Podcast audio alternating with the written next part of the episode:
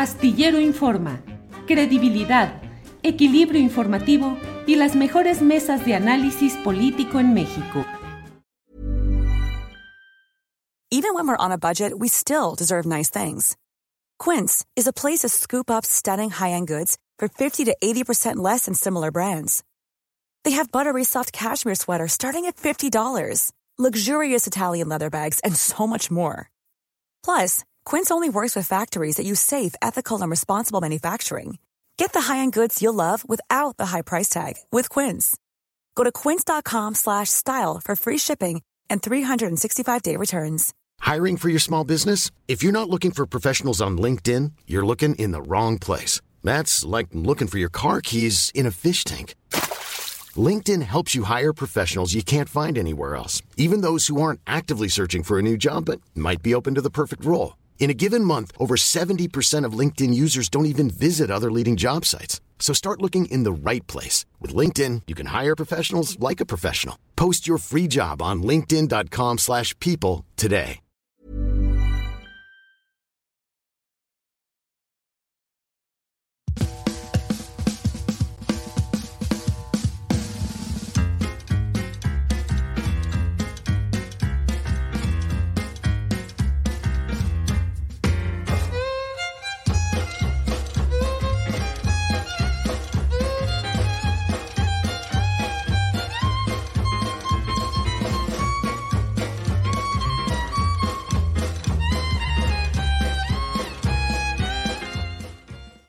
La una de la tarde, la una de la tarde en punto, y ya estamos aquí en Astillero Informa. Muchas gracias por acompañarnos en la emisión correspondiente a este martes 30 de enero de 2024, 30 de enero, ya terminando este primer año, primer mes del año, primer mes del año. Eh, como siempre, con mucha información, análisis, debate con los temas más relevantes. De todo vamos a hablar en este martes, en el cual tendremos nuestra acostumbrada mesa de periodismo entrevistas. Vamos a tener varias entrevistas. Hoy no va a estar Carolina Rocha, por razones personales no pudo estar hoy con nosotros. Eh, tenemos varias entrevistas, información de todo. Así es que vamos a ir avanzando y siendo la una de la tarde en punto, damos la bienvenida a mi compañera Alex Fernanda, que nos tiene información relevante de este día. Alex, buenos días. Hola Julio, ¿cómo estás? Feliz martes 30 de enero. Muy bien, Alex, qué bueno. Gracias. ¿Qué nos tienes en este día, Alex, por favor? Pues mira, vamos a arrancar con que el presidente de, la República rechazó la petición que le hizo Luis Donaldo Colosio Riojas, alcalde de Monterrey, sobre otorgar indulto a Mario Aburto, hasta ahora pues el único asesino de Luis Donaldo Colosio Murrieta. Desde Palacio Nacional, AMLO dijo que este es un asunto de Estado en el que no debe de haber impunidad. Agregó, agregando que ahora pues ya se está involucrando a un presunto segundo tirador. Ayer la FGR dio a conocer que ya se tienen elementos que apuntan a un segundo tirador en los hechos ocurridos en Lomas Taurinas y también vinculó a Genaro García Luna como encubridor de esta persona. Vamos a escuchar la, la posición de AMLO. Como se trata de un crimen que dañó mucho al país, y además que no se debe de tolerar ningún crimen, pues no hay que dejarlo pasar, cuando menos que la gente tenga la información y que la autoridad competente sea la que resuelva. ¿Quiénes son? Pues la Fiscalía y el Poder Judicial.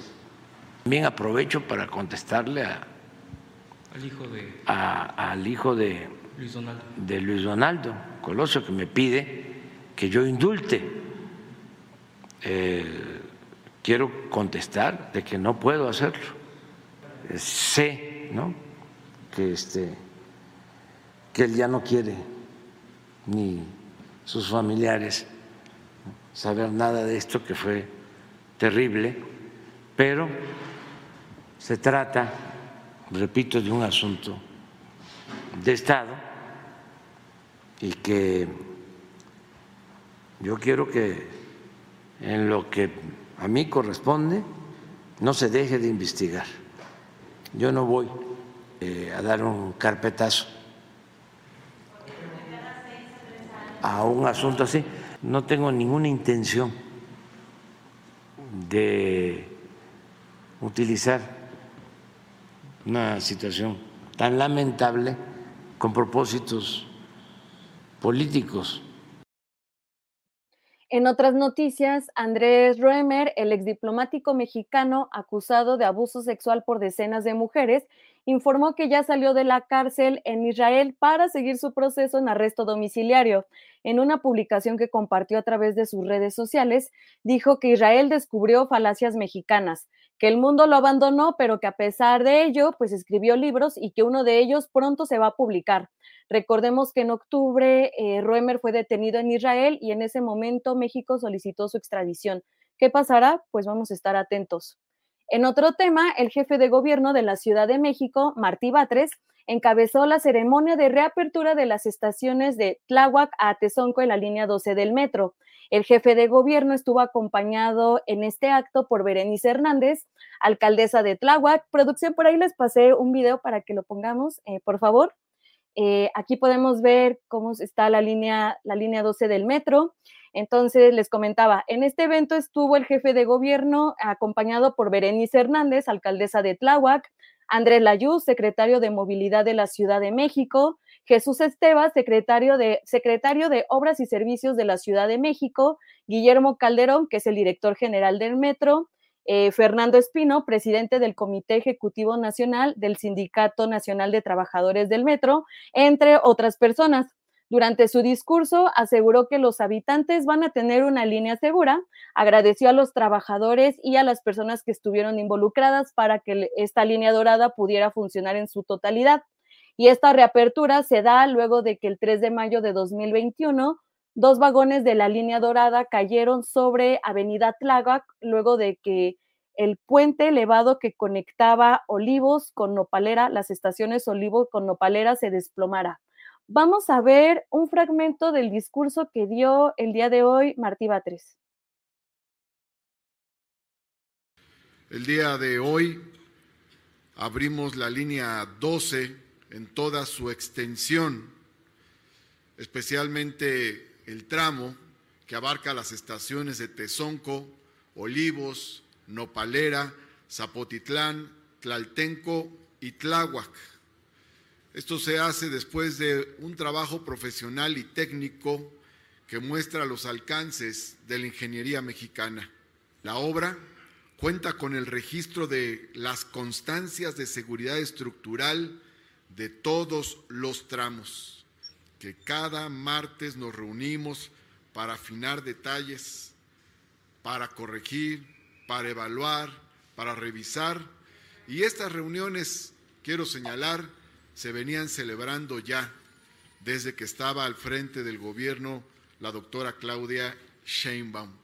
Y también quiero agradecer sobre todo a el grupo Carso y a la empresa Sixa y quiero agradecer al ingeniero Carlos Slim, que tomaron el compromiso de reconstruir y reforzar la línea 12 del metro sin costo para las arcas de la Ciudad de México.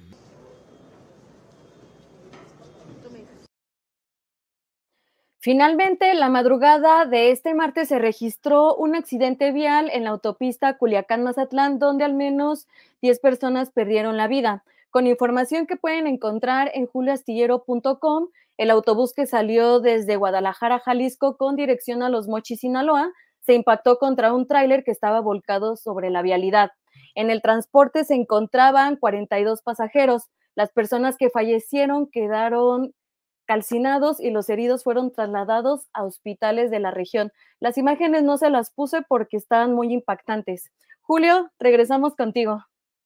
Muy bien, muchas gracias Alex. Pues tenemos la información más relevante de lo que está sucediendo y bueno, pues vamos a seguir adelante. Adelante, Alex. Avanzamos con el programa. Gracias a ti. Bueno, pues hay muchas cosas relevantes como ya nos ha dado la información Alex Fernanda. Eh, vamos a avanzar en, em, en el programa, vamos a tener, eh, como lo hemos anunciado, tendremos una entrevista un poco más adelante con Laura Sánchez Ley para saber acerca del caso Colosio de esta revivir la hipótesis ya conocida del segundo tirador y mm, ver qué es lo que realmente hay de novedoso y hasta dónde se puede llegar en este asunto. Tendremos también una entrevista con Genaro Villamil acerca de eh, la crisis, los problemas, los cierres de estaciones de Televisa y tendremos nuestra mesa de periodismo con Temoris Greco, Arturo Rodríguez y Arnoldo Cuellar.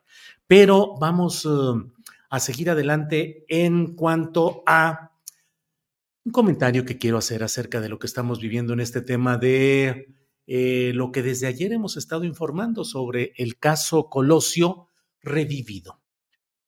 Me parece que en este caso Colosio tenemos que mantener eh, un cuidado elemental respecto a los tiempos políticos y electorales en los cuales reaparece este tema, que debe decirse que por, de manera cíclica aparece siempre en la víspera de algún aniversario, de un recuerdo, eh, la fecha en la que fue asesinado Luis Donaldo Colosio, eh, y ello lleva siempre a tomar con pinzas, a ver con mucho cuidado lo que se está haciendo y proponiendo en reaperturas, en nuevas versiones, nuevas especulaciones. Lo del segundo tirador no es un asunto novedoso, se planteó con toda oportunidad en su momento, se investigó como muchas cosas, versiones, especulaciones, fueron analizadas, desechadas, revueltas, retorcidas, recalentadas, replanteadas, desechadas. Todo ha sucedido en el enorme expediente de investigaciones respecto a un caso que siendo seguramente el más investigado de la historia judicial mexicana, no ha sido el que haya impactado más por sus resultados en el ánimo de la población en general. En el ánimo de la población en general sigue subsistiendo la mm, eh, percepción generalizada de que esto fue lo que hoy el propio presidente López Obrador ha dicho es un asunto de Estado. Eh, otros dicen es un crimen de Estado, otros dicen fue un crimen fraguado desde las alturas del poder político, económico y de eh, narcocrimen y narcopolítica que reinaba desde aquel entonces en nuestro país. Y mm, no ha habido nunca la convicción de que Mario Aburto, siendo el personaje formalmente sentenciado, procesado y sentenciado como único responsable de esta ejecución, sea verdaderamente el culpable, sino siempre todo mundo se pregunta, ¿y el autor material? ¿Quién lo mandó matar y para qué? Eh, ahora tenemos esta nueva mm, acometida esta reapertura de parte de la Fiscalía General de la República, una Fiscalía General de la República con Alejandro Gersmanero como titular, pero con una historia probada y comprobada de lentitud, de ineficacia, de irresponsabilidad institucional, que ha hecho que la gran mayoría de los casos cercanos que le corresponden directamente a esta Fiscalía General de la República se estén cayendo, se estén abandonando, abandonando y que no haya justicia ni haya una lucha verdadera contra la corrupción me parece a mí que podemos coincidir en que no ha sido un ejemplo de eficacia, prontitud, diligencia y contundencia esta Fiscalía General de la República, que ahora está empeñada en revivir un asunto valioso, importante, que debe ser esclarecido, desde luego, que sucedió 30 años atrás y no deja uno de decirse, sí, sí, hay que investigarlo de 30 años atrás, pero también hay que investigar y hay que señalar los asuntos del presente. No se hable del caso Ayotzinapa porque ahí nos topamos con la barrera militar y nos topamos con las mil maniobras que se están realizando en el Poder Ejecutivo Federal y en la Fiscalía General de la República y en la Secretaría de la Defensa Nacional para impedir que se llegue a conocer la verdad verdadera de lo que sucedió en Ayotzinapa y que pueda haber una justicia que alcance también a los altos estamentos militares. En ese eh, aspecto hay que revisar cuando menos dos puntos desde eh, la perspectiva que quiero compartir con ustedes. Uno, que se mezcla de una manera muy peculiar a Genaro García Luna. De acuerdo, totalmente. Genaro García Luna es la personificación, es el emblema de la enorme corrupción y de la colusión con el crimen organizado que se vivió durante el gobierno espurio de Felipe Calderón Hinojosa. No tengo ninguna duda de ello y creo que Genaro García Luna eh, fue justamente el enlace que dio toda la textura a ese gobierno que impuso en México la tal guerra contra el narcotráfico, de la cual se siguen viviendo eh, consecuencias graves hasta el momento, que deberían ser superadas por los subsiguientes eh, gobiernos, de eso estoy de acuerdo, pero que tienen su origen y su instalación. la siembra de todo ello proviene de aquella cosecha fraudulenta de Felipe Calderón y su vicepresidente ejecutivo, que fue Genaro García Luna lo acompañó los seis años. Hubo cambios, cuatro secretarios de gobernación, pero en cambio la Secretaría de Seguridad Pública siempre en su lugar con Genaro García Luna. Pero de ello a mm, pretender tejer eh, la historia de que el joven Genaro García Luna, que era subdirector operativo del Centro de Información y Seguridad Nacional del famoso CISEN, habría formado parte de la gran conjura, me parece que es algo que tendría que probarse eh, con los nexos, las um, eh, causas, las circunstancias, los modos y los tiempos exactos para poder hablar de ello. A mí me parece que en aquellos tiempos Genaro García Luna no era más que un elemento más del engranaje generalizado que utilizaba personajes en rangos menores como era García Luna para diversos operativos, ciertamente, pero tanto así como que lo rescató y que él llegó y formaría parte pues de una conjura, me parece eh, que habrá que probarlo. Ojalá y se pruebe puntualmente. Pero eh, esto lleva a involucrar al gobierno de Felipe Caldeón Hinojosa. Y yo soy, eh, yo estoy absolutamente, yo firmé en su momento junto con algunos miles de ciudadanos para pedir que la Corte Penal Internacional investigara y castigara los delitos de genocidio cometidos por el ciudadano Felipe Calderón Hinojosa. Así es que desde mucho antes y en su momento de poder, siempre he señalado todo ello. Pero hoy pareciera que ese deseo de ahondar y de eh, colocar nuevamente en el escenario político el tema de Luis Donaldo Colosio lleva al involucramiento García Luna, Felipe Calderón. Creo que debería haber acciones reales para poder castigar las muchas pillerías, corrupción cometidas por el calderonismo en general y por Felipe Calderón en lo particular. Pero aquí no estoy seguro de que estén realmente eh, mm, conectando esas cosas. Y por otra parte, el otro tema que ahí sí creo que veremos hasta dónde estira la liga es el que lleva a Carlos Salinas de Gortari.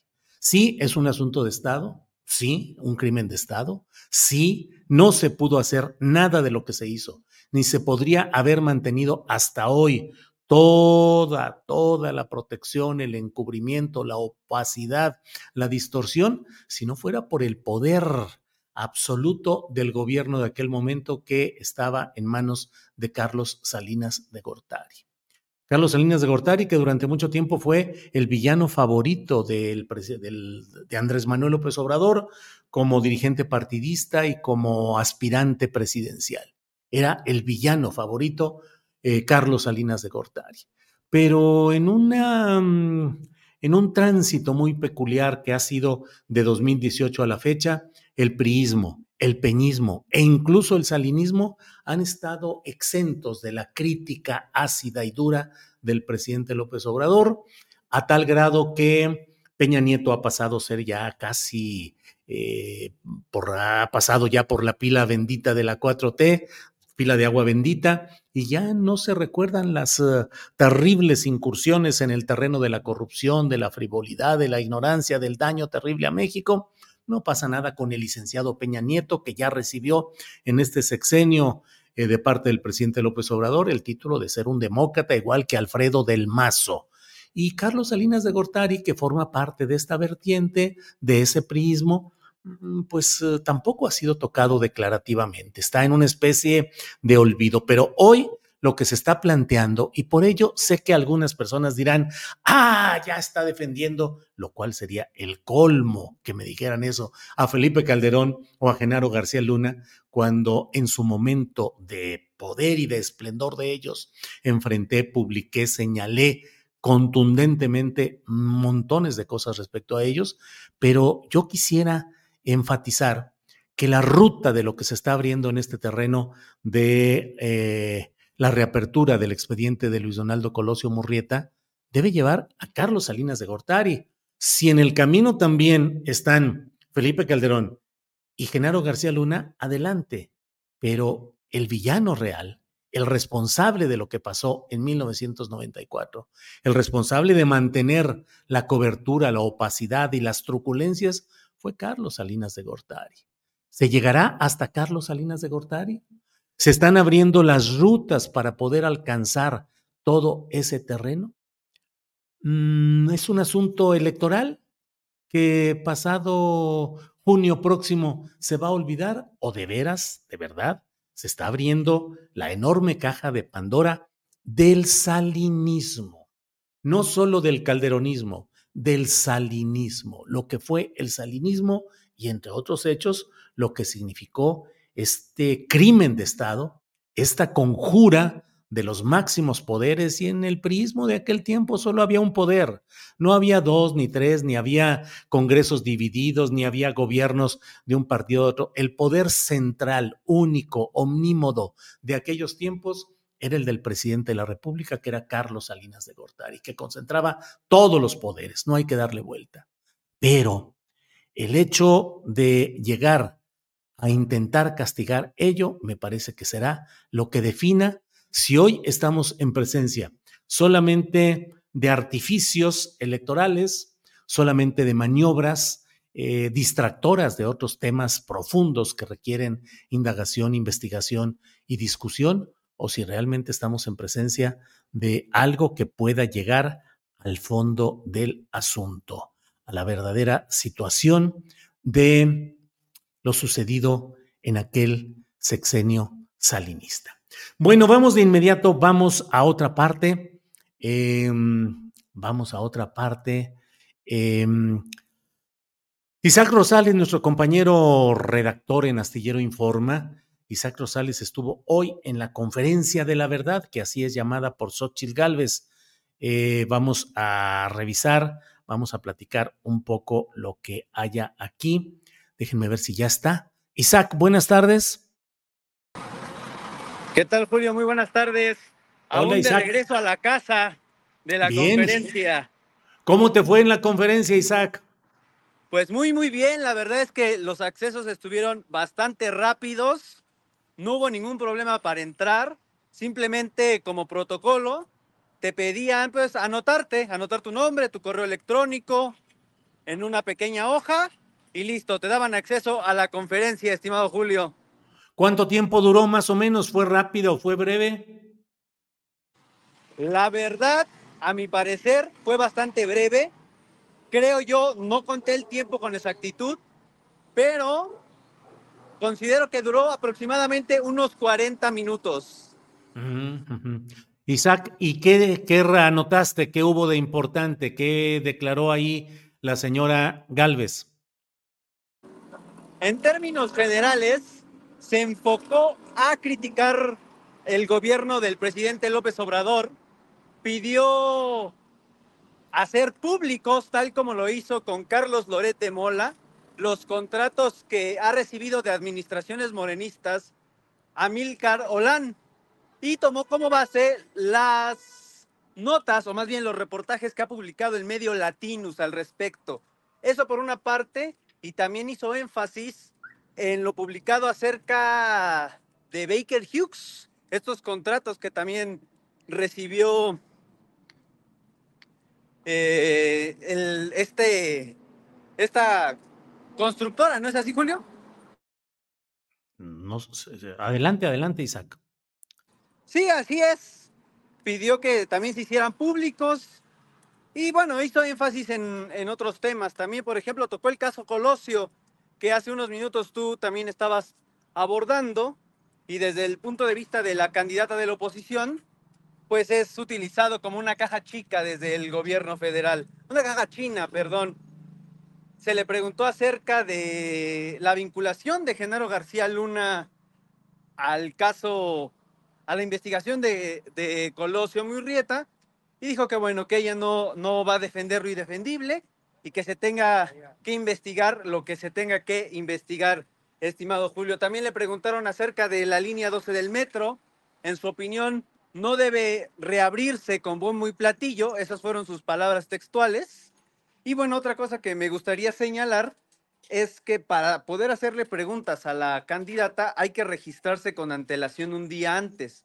Yo iba con toda la intención de preguntarle algunas cosas, sin embargo, pues ya hay una lista en la cual uno tiene que registrarse previamente para poder cuestionarla. Bien, ¿algo más que desees compartir, Isaac? Mm, me parece que no, estimado Julio. Digo, hizo énfasis también al exgobernador de Hidalgo, Omar Fayad, quien actualmente es embajador en el Reino de Noruega. Y bueno, hizo énfasis también en que el Partido Verde ha pues recopilado a todos aquellos políticos que no quieren enfrentar procesos legales. Bien, bien, pues estaremos atentos a lo que suceda en la próxima eh, conferencia de este tipo. Isaac, si no hay otro tema sobre esta conferencia, te agradecemos la cobertura. Al contrario, estimado Julio, saludos a toda la audiencia y bueno, una disculpa por todavía andar en el transporte. Bien, gracias Isaac, hasta luego, gracias. Bien, pues así están las cosas, así está esta conferencia eh, mañanera de prensa que está haciendo Xochitl Galvez. La verdad es que yo creo que es un reto que va a complicarle la vida porque no es fácil abordar con tanta soltura como lo hace el presidente López Obrador tantos temas y tantos asuntos que quedan ahí eh, pendientes. Eh, y por otra parte, hay también la mm, referencia, el contraste necesario con la intensidad que tiene finalmente una conferencia mañanera de prensa del presidente López Obrador, que está ya muy armada y muy eh, mm, eh, con un, un, ritmo y una serie, ya inclusive con secciones fijas y todo, así es que ya iremos viendo. Me preguntan por aquí, eh, ¿y Astillero no irá o es muy temprano a las 10 de la mañana? Dice Alfredo Carrillo González. No, a las 10 de la mañana es una buena, es un buen horario ya para ir viendo ahí qué es lo que sucede. Pero eh, pues ya iremos, ya iremos viendo. Salinas en la mira y quién será el valiente de decirle yo no, ya no digo de detenerlo, dice Francisco Caseta. Eh, pues sí. Manden un chat para el Uber del morro, dice Sergio Avilés. Em, mm, mm, mm.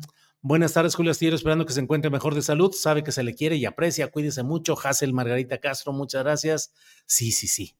Ah, todo, todo caminando bien, muchas gracias. Em, Eso y nada es lo mismo respecto a su supuesta mañanera, dice Graciela Treviño Garza. Eh, miren, Isaac Cruz dice, este amigo reportero Isaac Rosales se le nota muy buen dominio del oficio. Muy bien, muy bien. Lánzate, Julio, a ver si te dejan preguntar, dice Eduardo López. Mm, José Luis Aparicio Hernández dice, también le podrían enviar las preguntas con una semana de anticipación, a ver si se las aprende o la coachean bien a la Xochitl. Em, bueno, permítanme, ¿hay un video? ¿Hay un video? Bueno, adelante, el video de Isaac Rosales respecto a esta conferencia mañanera de prensa, por favor. Maximiliano Cortázar, con base en los últimos resultados de las mediciones de las encuestas publicadas ayer por El País y W Radio, ¿confía en que Xochitl Galvez podrá remontar la ventaja que tiene actualmente Claudia Sheinbaum? Mira, estoy totalmente convencido de que eso va a suceder. No solamente son las encuestas que tú mencionas, también está, por decir la del financiero, donde prácticamente le, le recortamos siete puntos a, a Claudia Sheinbaum entonces estoy seguro que las tendencias están cambiando, ya cambiaron prácticamente. vamos a alcanzar, vamos a rebasar y vamos a ganar. Su opinión nada más acerca de la vinculación de Genaro García Luna con el caso Colosio. Mira, ese es un tema que está en manos de las autoridades, las autoridades resolverán esos temas, este, en realidad se queda en manos de ellos. Bueno, pues eso es parte de lo que pudo reportear Isaac Rosales en su visita hoy a esta conferencia mañanera rosa, la conferencia X, la mañanera X, donde eh, Xochil Gálvez dio algunos eh, pues, comentarios, alguna información. Eh, yo escribí en la columna astillero que puede leerse hoy en la jornada y en otros medios de comunicación. Eh, digo, la necesidad de un gancho, de un jalón, de un jalón mediático, ha hecho que Xochil Gálvez se arriesgue en ese terreno difícil para ella, que es el de la improvisación, el de enfrentar preguntas, el de saber salir adelante, no solo con el jiji jaja, sino saber hacer realmente eh, una respuesta y salir adelante en este tipo de conferencias. Así es que, em, dice Luis Agustín Gutiérrez Villanueva, tómala este delincuentazo de Max C. Sí, cómo no van a remontar. Em, Francisco Murillo dice felicidades a Isaac. Eh, vamos. Mm, ¿En dónde es la mañanera rosa? A ver si no le sale rosada, dice Araceli Miranda. Bueno, pues ahí está esa información. Eh, déjeme decirle por otra parte, hoy con la... Hoy vi un video muy especial de Álvarez Maínez, emitido ayer, pero hoy, en el cual se queja de que él siendo eh, un el personaje con menos cobertura y por tanto que menos errores ha podido cometer porque, pues recordemos, él es el recién llegado a la contienda presidencial, que le han tumbado el video original en el que su compadre Samuel García, en medio de unas cervezas carta blanca, le dice que él se queda con la estafeta, que es el compadre y todo ese tipo de cosas, pero dice que le han tumbado eso y que en cambio todas las demás, las señoras que están compitiendo, dice que no han tenido la, eh, han, estado violando leyes, han estado simulando y que a él le tumban lo que hasta ese momento ha tenido. Em, bueno, pues vamos a seguir adelante. Déjeme ver. Em, eh, vamos a poner una pequeña cortinilla de continuamos y regresamos en unos uh, segunditos para estar atentos a la siguiente entrevista que será con Genaro Villamil, periodista, escritor y presidente del Sistema Público de Radiodifusión del Estado mexicano. Miren ustedes. Margarita Novelo Oro, antes de ir a eso, Orona, dice, Astillero, te busco, pero a veces pienso que eres de derecha. Margarita Novelo, nomás dígame exactamente una sola cosa por la cual le parezca que yo sea de derecha. Si se refiere a lo que estoy comentando de Genaro García Luna y Felipe Calderón, dígame usted si sabe el nombre de quien sea hoy el subdirector eh, operativo del área del Consejo Nacional de Inteligencia, que es el que sustituyó al CISEN y que dirige el general Audo Omaro Martínez. Y dígame si ese subdirector operativo podrá tener hoy la opción de tomar decisiones de estrategia política profunda y participar como un responsable importante de una conjura de Estado que hoy se estuviera realizando. ¿Quién será un subdirector operativo? ¿Quiénes fueron los anteriores subdirectores operativos? Bueno, ¿quiénes fueron los directores operativos, los directores generales del CISEN? No es el punto, y es lo que yo insisto, la mira en Carlos Salinas de Gortari. Lo de Felipe Calderón tiene muchos otros asuntos por los cuales mezclarlo. Lo de Genaro García Luna tiene muchos otros asuntos que ya están probados y comprobados en Corte de Estados Unidos. Pero aquí la mira es Carlos Salinas, porque no vaya a ser que estemos haciendo ruido y a la hora de la hora ni siquiera se toque al verdadero poder que estuvo detrás de todo esto, que es Carlos Salinas de Gortari. Bueno, vamos con esta pequeña eh, cortinilla de continuidad y regresamos en unos segunditos.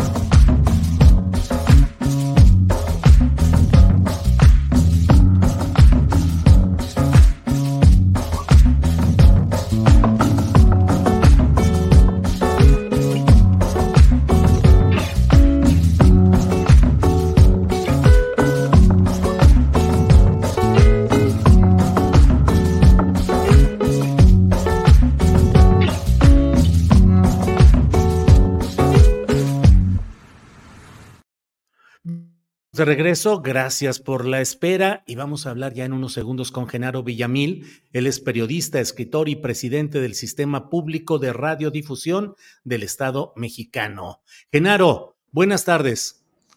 Hola Julio, buenas tardes, un gusto. Ya nos debíamos este Zoom. Sí, sí, sí, ya nos lo debíamos, pero ya estamos aquí puestos. Eh, ¿Cómo vas, Genaro? ¿Cómo va la posibilidad de tu continuidad cinco años más en el cargo? Bueno, el presidente de la República mandó la propuesta. Eh, la ley del SPR establece que son cinco años de, de, al frente del sistema con posibilidad de una reelección, es decir, completar un periodo de cinco o dos para que sean diez.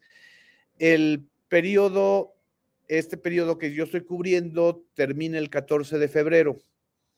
Entonces, el presidente de la República le envió a la comisión permanente eh, esta, esta, solicitud de, ratificación.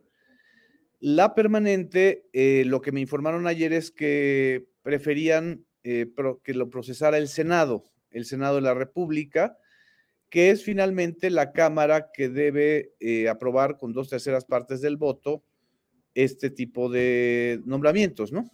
Entonces, ya termina el periodo ordinario este 31 de enero, digo, perdón, eh, termina la comisión permanente ese 31 de enero y ya empezaría el, ordinario del Senado y pues ahí hay que esperar eh, que me citen a comparecer en las comisiones y que se haga la dictaminación, ¿no? Vaya, pues estaremos atentos a lo que suceda ahí. Genaro, y bueno, este casi, casi que em, el tema tú lo manejaste, lo informaste, lo investigaste ampliamente durante muchos años en tu etapa de reportero en proceso, lo relacionado con Televisa. Y estamos viendo, sí, pues claro, todo lo que escribiste, libros, reportajes, investigaciones. ¿Cómo estás viendo este momento? ¿Qué significa lo que está pasando con este cierre de estaciones de Televisa en varios estados?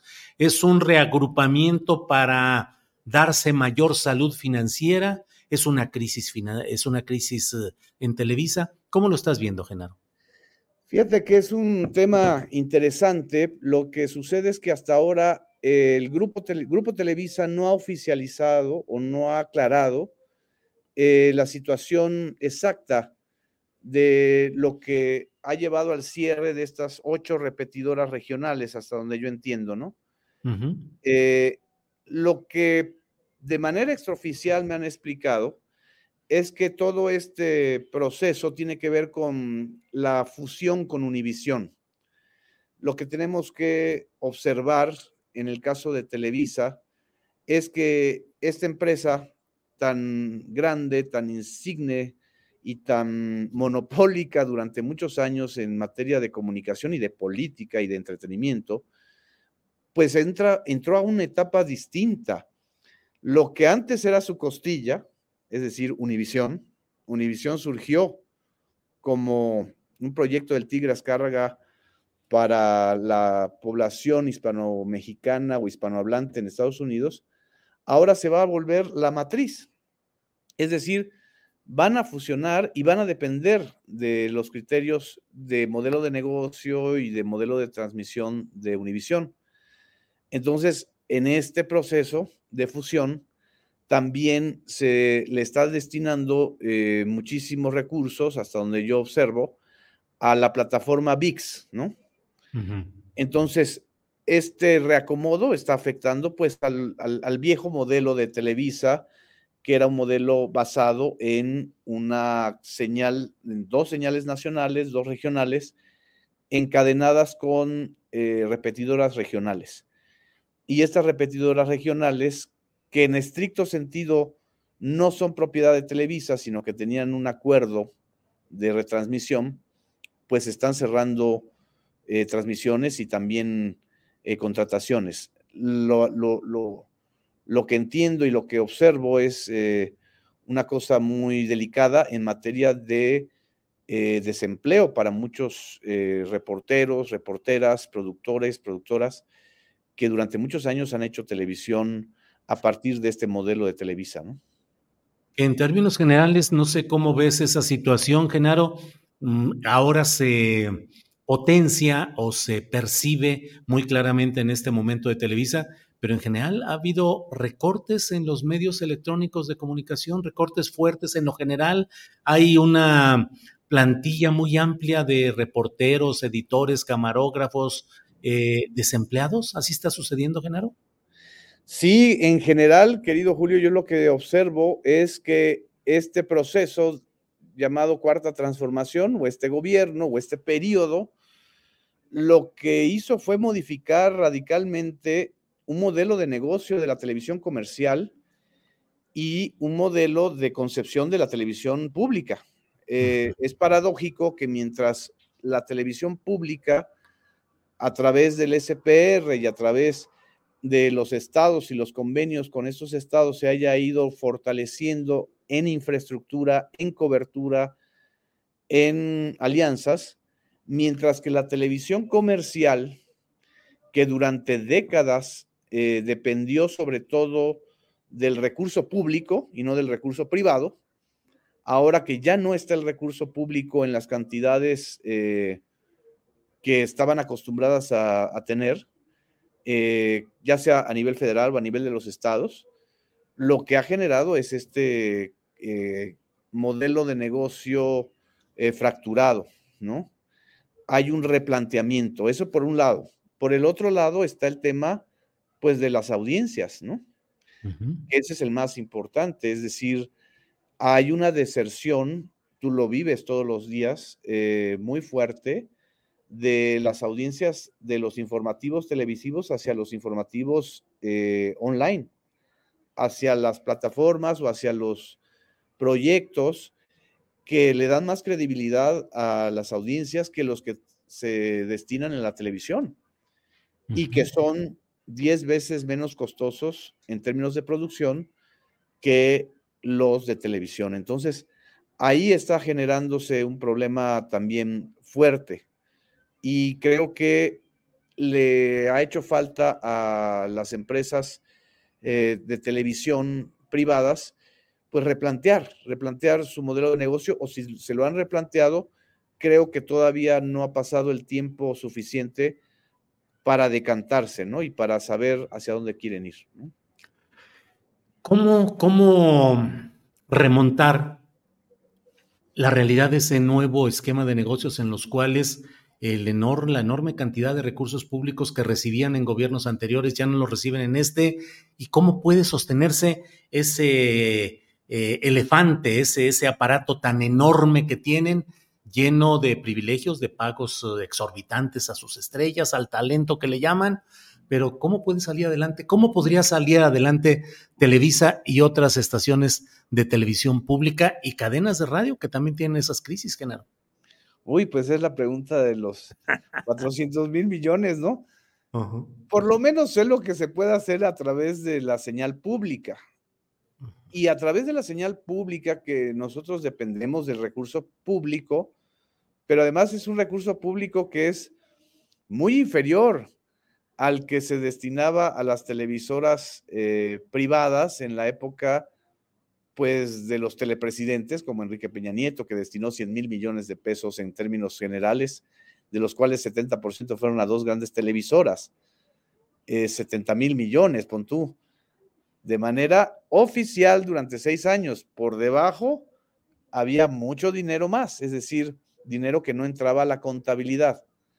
Lo que yo observo desde el ámbito público es que se pueden producir contenidos con mucho menor costo de producción y mucha mayor credibilidad si se lo proponen. Es decir, si hay, eh, se llama austeridad, es decir, si tú tienes un proyecto en donde nada más tienes estos recursos, pero tienes que hacer una parrilla de programación que incluya noticieros, informativos, entretenimiento, deportes, películas, eh, programas infantiles, pues tienes que replantear tus costos de producción que en el caso de las televisoras privadas, desde mi punto de vista, eran altísimos. También creo que también tienen que revisar sus tarifas de publicidad. Las tarifas de publicidad que siguen siendo eh, muy elevadas en, el modelo televisivo comercial mexicano, pues tienen que replantearlas para que un sector de la economía pueda acceder como publicista o como publicidad a esas pantallas. Es justamente ese sector el que se está yendo a las plataformas digitales. Entonces, eh, sí. creo que ese es uno de los, de los, de los elementos, ¿no? Bien. Genaro, pues te agradezco mucho la posibilidad de repasar algunos de estos temas. Cierro preguntándote si percibes que pueda haber para el próximo sexenio, en caso de que haya un segundo piso de la 4T, si podría haber un plan integral de reforma en materia de medios de comunicación. Es una muy buena pregunta, Julio. Creo que el plan integral tendría que pasar por un, un diálogo, digamos, eh, muy fuerte con el sector eh, privado también. Es decir, se puede hacer una reforma al sistema público de radiodifusión, es decir, una reforma a la ley del SPR, ¿no? De hecho, nosotros ya habíamos eh, planteado o bosquejado una nueva ley la verdad es que a veces uno se puede pasar mucho tiempo eh, discutiendo, cabildeando una ley, cuando en realidad lo que necesitas es hacer cosas y eh, operarlas.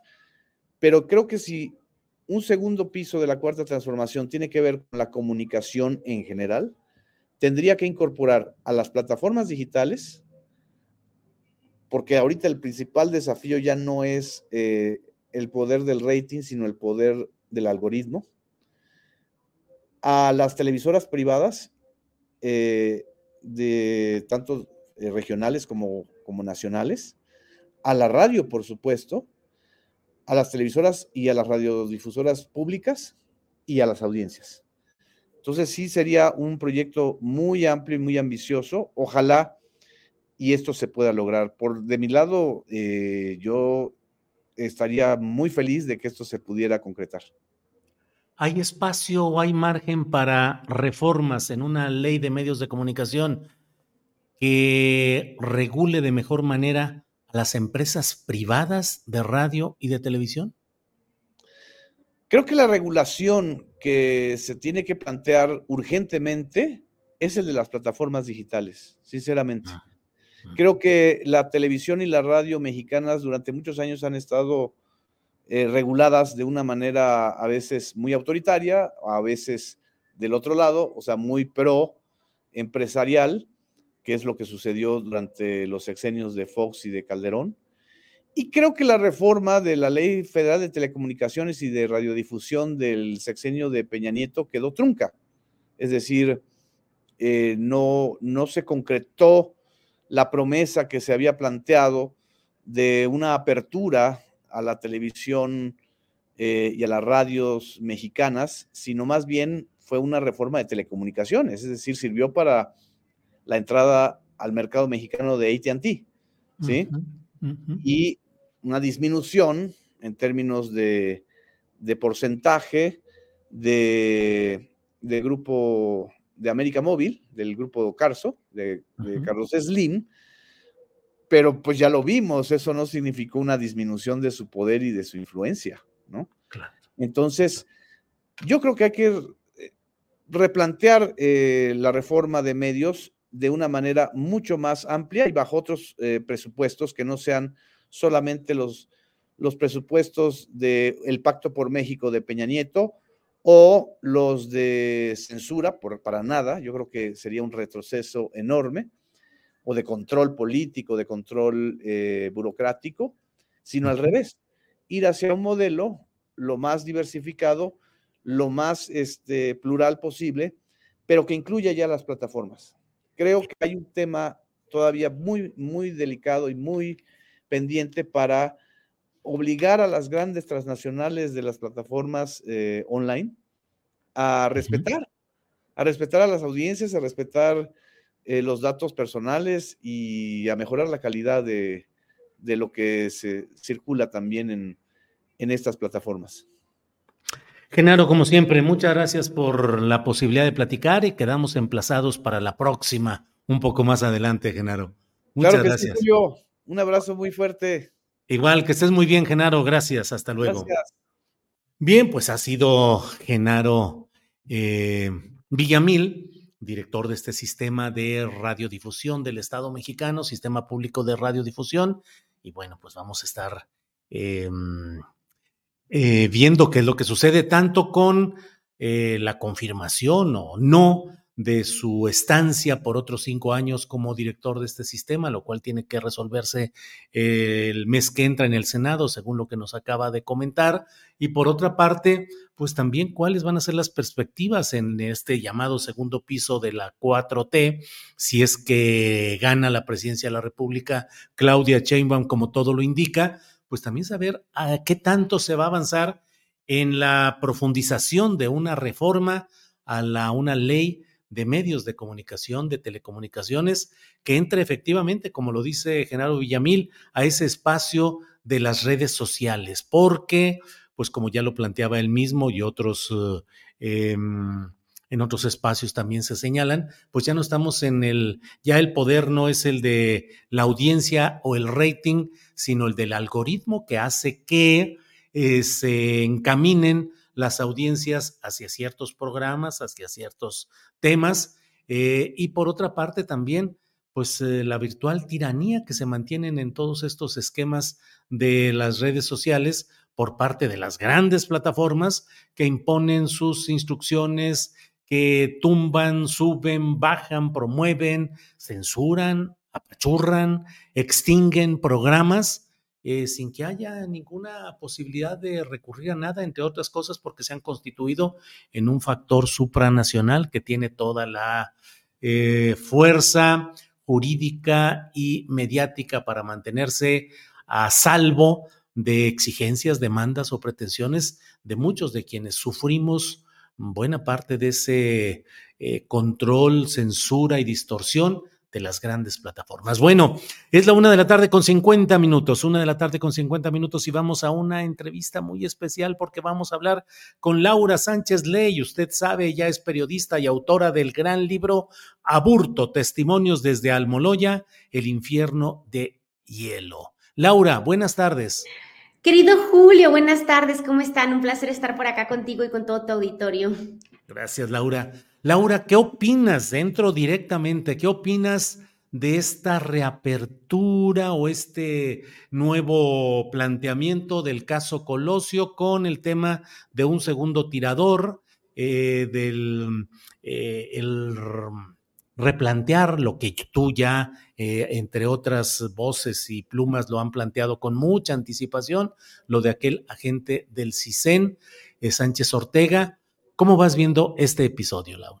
Pues mira, Julio, la verdad es que eh, un poco, ¿qué te diré? Eh, pues confundida, ¿no? Porque realmente eh, todos sabemos que hubo cuatro fiscalías a lo largo de estos años que investigaron el caso Colosio y que muchas de estas fiscalías de verdad quedaron a deber mucho a la población, ya que nos dieron información totalmente a medias, querido Julio, nos dieron información eh, pues muy fragmentada, nos, nos hicieron y nos construyeron un, un, una, una verdad histórica, ¿no? Que es lo que tú y yo hemos platicado en otros momentos sobre el tema de estas verdades históricas.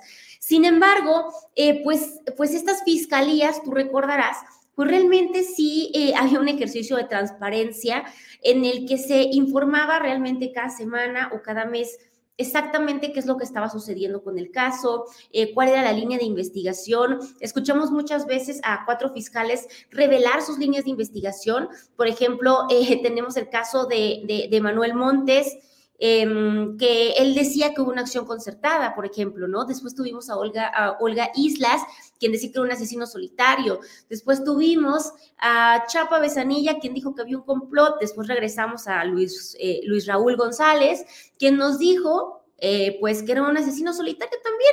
Y ahora, siguiendo esta tendencia de uno y uno, pues esta nueva fiscalía, a través de un comunicado, eh, súper escueto, que además iba dirigido a alguien, iba dirigido al Poder Judicial de la Federación, es lo más, más interesante, revela eh, que está buscando a un segundo tirador, querido Julio. Entonces, eh, yo no puedo creerlo de verdad, me parece, me parece muy impresionante que si tienen una línea de investigación, que es lo que parecería, porque está hablando de un segundo tirador, pues realmente lancen un comunicado de cuatro párrafos sin rendir un informe de transparencia sobre lo que han estado investigando desde el 5 de abril del año 2022, cuando inicia esta investigación, querido Julio. Entonces, eh, realmente es desconcertante, ni siquiera sabemos con exactitud eh, si esa es su línea de investigación real, yo creería que sí, ¿no? Que es su línea de investigación por lo que dicen.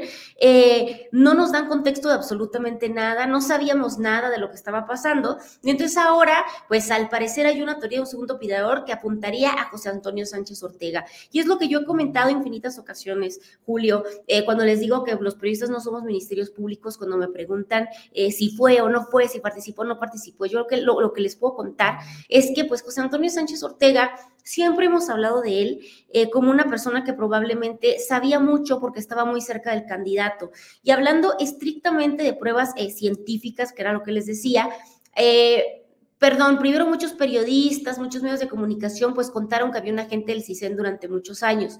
Cuando desclasificamos los documentos nos dimos cuenta al final que sí existía evidencia científica, es decir, que se hicieron estudios de ADN y ahora podíamos ver los resultados en papel y que a pesar de esto se le dejó libre, porque recordemos que José Antonio Sánchez Ortega lo detiene un policía municipal de Tijuana y eh, lo detiene lleno de sangre y con ropa, muchísima ropa en la sangre. Entonces... Mucha eh, sangre en la ropa. Sí, sí, sí, sí, sí, sí. Entonces lo detiene y se lo lleva. Eh, detenido y a las cinco horas la entonces Procuraduría General de la República en Baja California dice que a pesar de estos estudios que realiza, que es uno de la sangre de Colosio, un examen de, para, hacer, para ver que la sangre fuera compatible, y le, y le, y le hace uno de radisonato de sodio, em, pues es muy, muy, muy, muy, muy interesante que se le deja libre porque dicen que no tienen evidencias para mantenerlo en prisión. Entonces, querido Julio, pues realmente sí es una persona que tuvo que haber estado solamente por una cuestión científica muy cerca em, de Colosio y se le dejó. Pero yo creo que eso definitivamente no lo convierte en un segundo tirador. Nos estamos dando cuenta que a través de un comunicado de prensa, la fiscalía está revelando el nombre completo de una persona eh, ya como si fuera el segundo tirador de un crimen de Estado. Es, es, es una locura, Julio, me parece muy fuerte y que aparte nos lo digan hacia medias y nos meten un nombre que es súper sensible para todos, ¿no? Nos meten a un eh, Genaro García Luna de 24 años que presuntamente pudo haber ayudado a eh, em, pues a este hombre a escapar, ¿no? Pero tampoco nos dicen qué tienen, qué tienen, no sabemos nada, no nos están eh, rindiendo información, sabemos muy poco de esta fiscalía, yo lo poco que sé es por un informe que me entregaron a partir de transparencia que más o menos me da una idea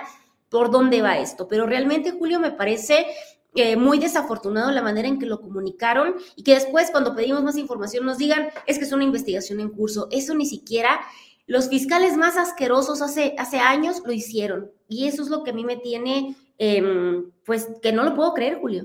Me parece delicado.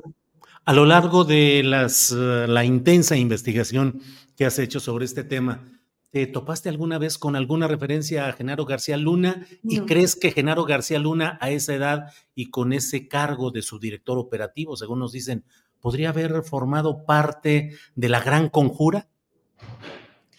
Mira, eh, yo creo que con lo largo, a lo largo de estos años nos dimos cuenta que Genaro García Luna era un personaje muy siniestro y muy perverso en muchos sentidos. Eh, pero te digo, no tengo idea, querido Julio, y te lo digo así desde con pena y desde la ignorancia, porque no sé nada, porque las autoridades no nos dijeron nada.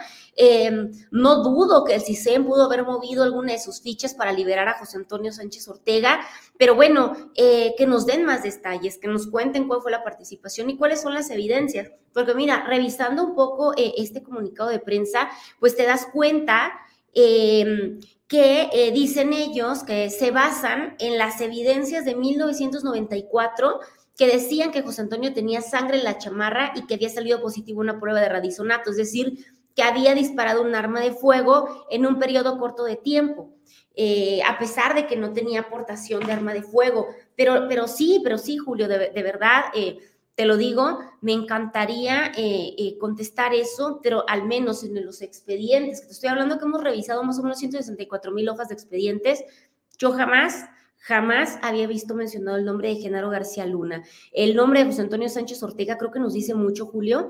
Creo que es un hombre que sabe mucho y que te digo, solamente por una cuestión científica, que estaba lleno de la sangre de Colosio, tuvo que haber estado un costado de Colosio en el momento del atentado. Eso sí lo creo y creo que, que sí es necesario eh, pues buscar el testimonio de José Antonio Sánchez Ortega.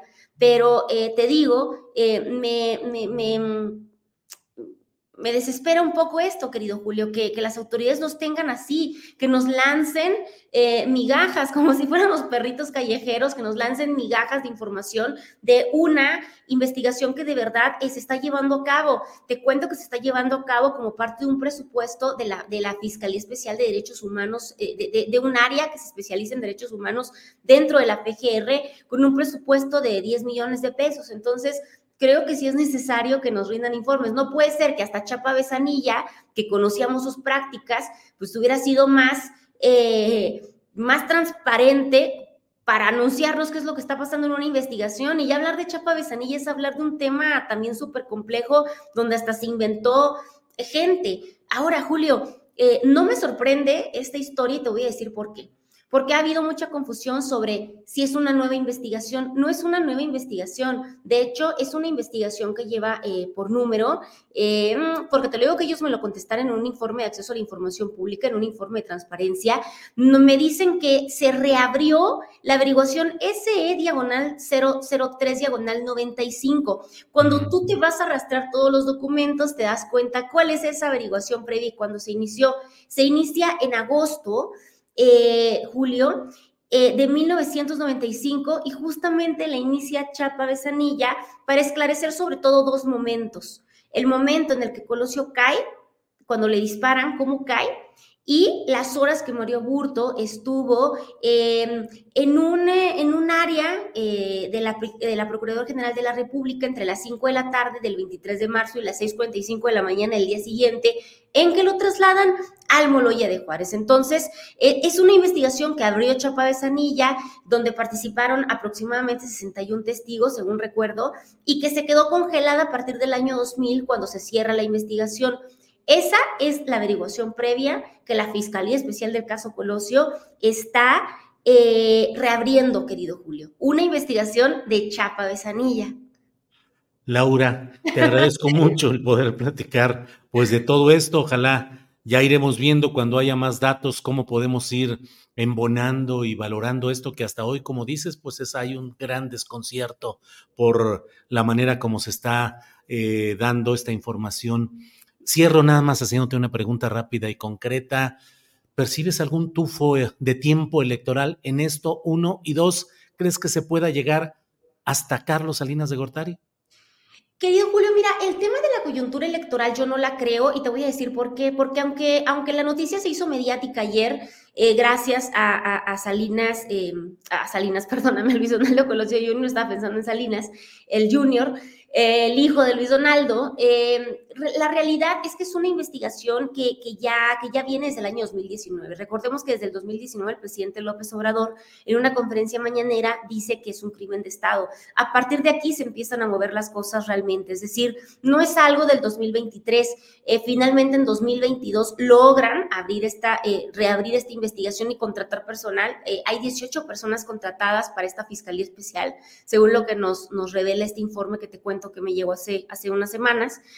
Eh, y entonces, eh, creo que el ruido, eh, el ruido sí, pues no, no le cae mal a los actores involucrados, no cae mal tampoco revivir, digamos, las triquiñuelas del PRI, pero creo que viene desde atrás. Creo que es una cosa que viene desde que empezó la administración del presidente López Obrador. Entonces, ahí por ahí sí difiero con algunos columnistas que que bueno, que le ven tufo electoral a todo, ¿no? Eh, si bien coincide y pudieran aprovecharla, es verdad que no es nueva la investigación.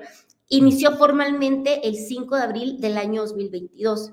Eh, estamos en enero de 2024. Entonces, eh, eso por una parte. Y sobre el tema de Salinas, querido Julio, no lo creo. Te voy a decir por qué. Porque se han hecho ya 99 interrogatorios. 99 interrogatorios de los cuales em, la mitad son eh, policías, por ejemplo. Entonces, eh, pues es muy interesante porque durante, a lo largo de estos interrogatorios con la gente que hemos tenido oportunidad de platicar, sobre todo abogados o gente que trabajó en la PGR de Tijuana, pues nos comentaban que se interrogó mucho y se preguntó mucho sobre el tema de Mario Fabio Beltrones, uno de los personajes pues que siempre a todas luces ha salido involucrado en esta historia. Entonces, eh, Mario Fabio asegura aproximadamente hace dos semanas que él ni siquiera ha sido llamado a declarar. Entonces, imagínate, yo no sé si van muy lentos o si realmente estos personajes importantes que tuvieron, eh, eh, que tuvieron em, pues eh, grande, gran participación y que tenían cargos políticos importantes, no han sido llamados a declarar. No creo definitivamente que se llegue hasta Carlos Salinas de Gortari ni hacia una, em, pues hacia un proceso que se le pudiera abrir a este personaje. Laura, pues muchas gracias y ya tendremos tiempo de ir eh. Hey, it's Ryan Reynolds and I'm here with Keith, co-star of my upcoming film If, only in theaters May 17th. Do you want to tell people the big news? All right, I'll do it. Sign up now and you'll get unlimited for $15 a month in six months of Paramount Plus Essential Plan on us. Mintmobile.com slash switch. Upfront payment of $45 equivalent to $15 per month. Unlimited over 40 gigabytes per month. Face lower speeds. Videos at 480p. Active Mint customers by 531.24 get six months of Paramount Plus Essential Plan. Auto renews after six months. Offer ends May 31st, 2024. Separate Paramount Plus registration required. Terms and conditions apply if rated PG. Hiring for your small business? If you're not looking for professionals on LinkedIn, you're looking in the wrong place. That's like looking for your car keys in a fish tank. LinkedIn helps you hire professionals you can't find anywhere else, even those who aren't actively searching for a new job but might be open to the perfect role. In a given month, over 70% of LinkedIn users don't even visit other leading job sites. So start looking in the right place. With LinkedIn, you can hire professionals like a professional. Post your free job on linkedin.com slash people today. Usando en cuanto haya un poco más de información. Por esta ocasión, te agradezco mucho que nos hayas dado Muchísimas la oportunidad. Muchísimas gracias, querido Julio. Un abrazo muy grande. Hasta luego. Hasta luego, Laura. Gracias. Hasta luego, gracias. Bueno, pues vamos de inmediato a nuestra mesa de periodismo porque ya están puestos mis compañeros a quienes doy la bienvenida. Don Arturo Rodríguez, buenas tardes. Buenas tardes, ahora sí fui puntual, no, sí, sí, no sí. admito yo, reproches. Híjole, yo sí fui, me pasé unos minutitos y decía, ya está don Arturo Rodríguez, ya está ahí esperando, ¿no? no, no, ya, un día del año y ya está reclamando. Sí, sí, sí, Arturo. Oye, no, pero muy interesante, ¿no? Todo el trabajo que ha venido realizando Laura Sánchez Ley en estos años. Sí. Me parece que nos coloca. Oye, y, y, una, y una, una persona estaba comentando en el chat que decía tan jovencita y sabe tanto de algo de hace 30 años, jaja, se estaban burlando, así como que, bueno, ¿qué, ¿cuál es el, des, el destino de la juventud? No, no, no, no investigar, no informarse, no, no, no, indagar. A mí me parece... Sí, muy, oh, muy, yo muy, creo que vale, vale la pena observar, para quienes no lo sepan, Laura Sánchez Ley, pues es originaria de Baja California, y yo creo que como muchos eh, niños, adolescentes, eh, jóvenes eh, en los años 90, eh, en los tempranos 2000 el asunto de Colosio fue muy importante y se convirtió en un objeto de estudio permanente. Ella fue, para quienes no lo saben, quien desclasificó o quien logró desclasificar el expediente del caso Colosio, que no era público. Ella lo consigue a través de un litigio de transparencia. Y, y ha entrevistado a Mario Aburto y bueno, pues es, es yo creo que ya una referencia eh, Laura Sánchez Ley en este, en este tema. Sí, es un trabajo completo, absolutamente.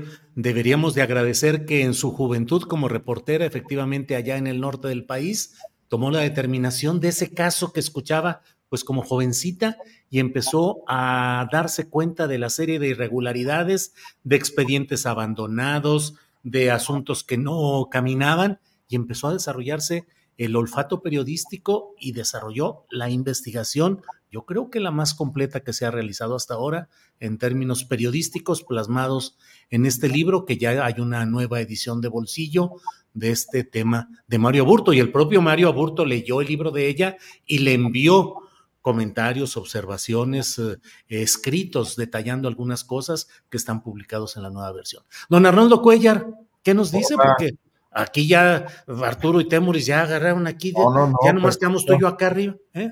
No, no, no, muy bien. No, nada más decir que, que, que, que contrasentidos del comentario al que se refería Temoris, pues cómo investigaríamos la historia entonces, tendríamos que haber vivido también este, la época de Obregón, Madero, etcétera. Ahí están las fuentes documentales que Laura ha utilizado muy bien, ¿no? ¿Qué les parece si aprovechamos que don Arturo Rodríguez está aquí con nosotros desde ahorita? Y eh, Arturo, leí el trabajo publicado en proceso. Sánchez Ortega, entre otros temas, como ha sucedido históricamente, eh, camuflado de reportero en un medio de Baja California, propiedad de Jaime Bonilla, que luego fue eh, gobernador de Baja California y es todavía senador, pero ¿Qué, nos, qué, qué, platicas en esa historia, Arturo? Bueno, fíjate, en 2008, todo empezó en 2008 y siendo yo corresponsal en Coahuila de, la revista Proceso, un diario local, Vanguardia, y eh, documenta, el reportero de Vanguardia documenta que hay una trifulca entre priistas y panistas en una colonia popular, algo muy anecdótico de, una, de un periodo electoral e identifica ahí a Sánchez Ortega. Entonces yo me puse a, buscar testimonios, eh, algunos, hice algunas entrevistas en aquel tiempo, pues con el obispo Raúl Vera, con las viudas de pasta de conchos, con eh, en ese tiempo el gobernador Humberto Moreira, el, líder del PRI, su hermano Rubén Moreira y en todas partes aparecía Sánchez Ortega como reportero. Entonces hicimos un reportaje en aquel tiempo, en 2008, eh, dando a conocer que seguía en activo y, que estaba eh, en Coahuila. Después de que fue quemado por estas publicaciones, y, me entero por agentes del CISEN con los que eh, conversé por allá en 2016 que se mantuvo activo y todavía por ahí de 2014, 2015 andaba por el estado de Guerrero. Y, luego pasó a retiro. Entonces yo al menos sé de 20 años que siguió en las filas del CISEN y haciendo trabajo de campo. Eh, antes de estar en el estado de Coahuila supimos que estaba en Sinaloa y creo que por ahí también lo quemaron en alguna publicación, pero bueno, ha sido o fue un agente activo a través de todos esos años.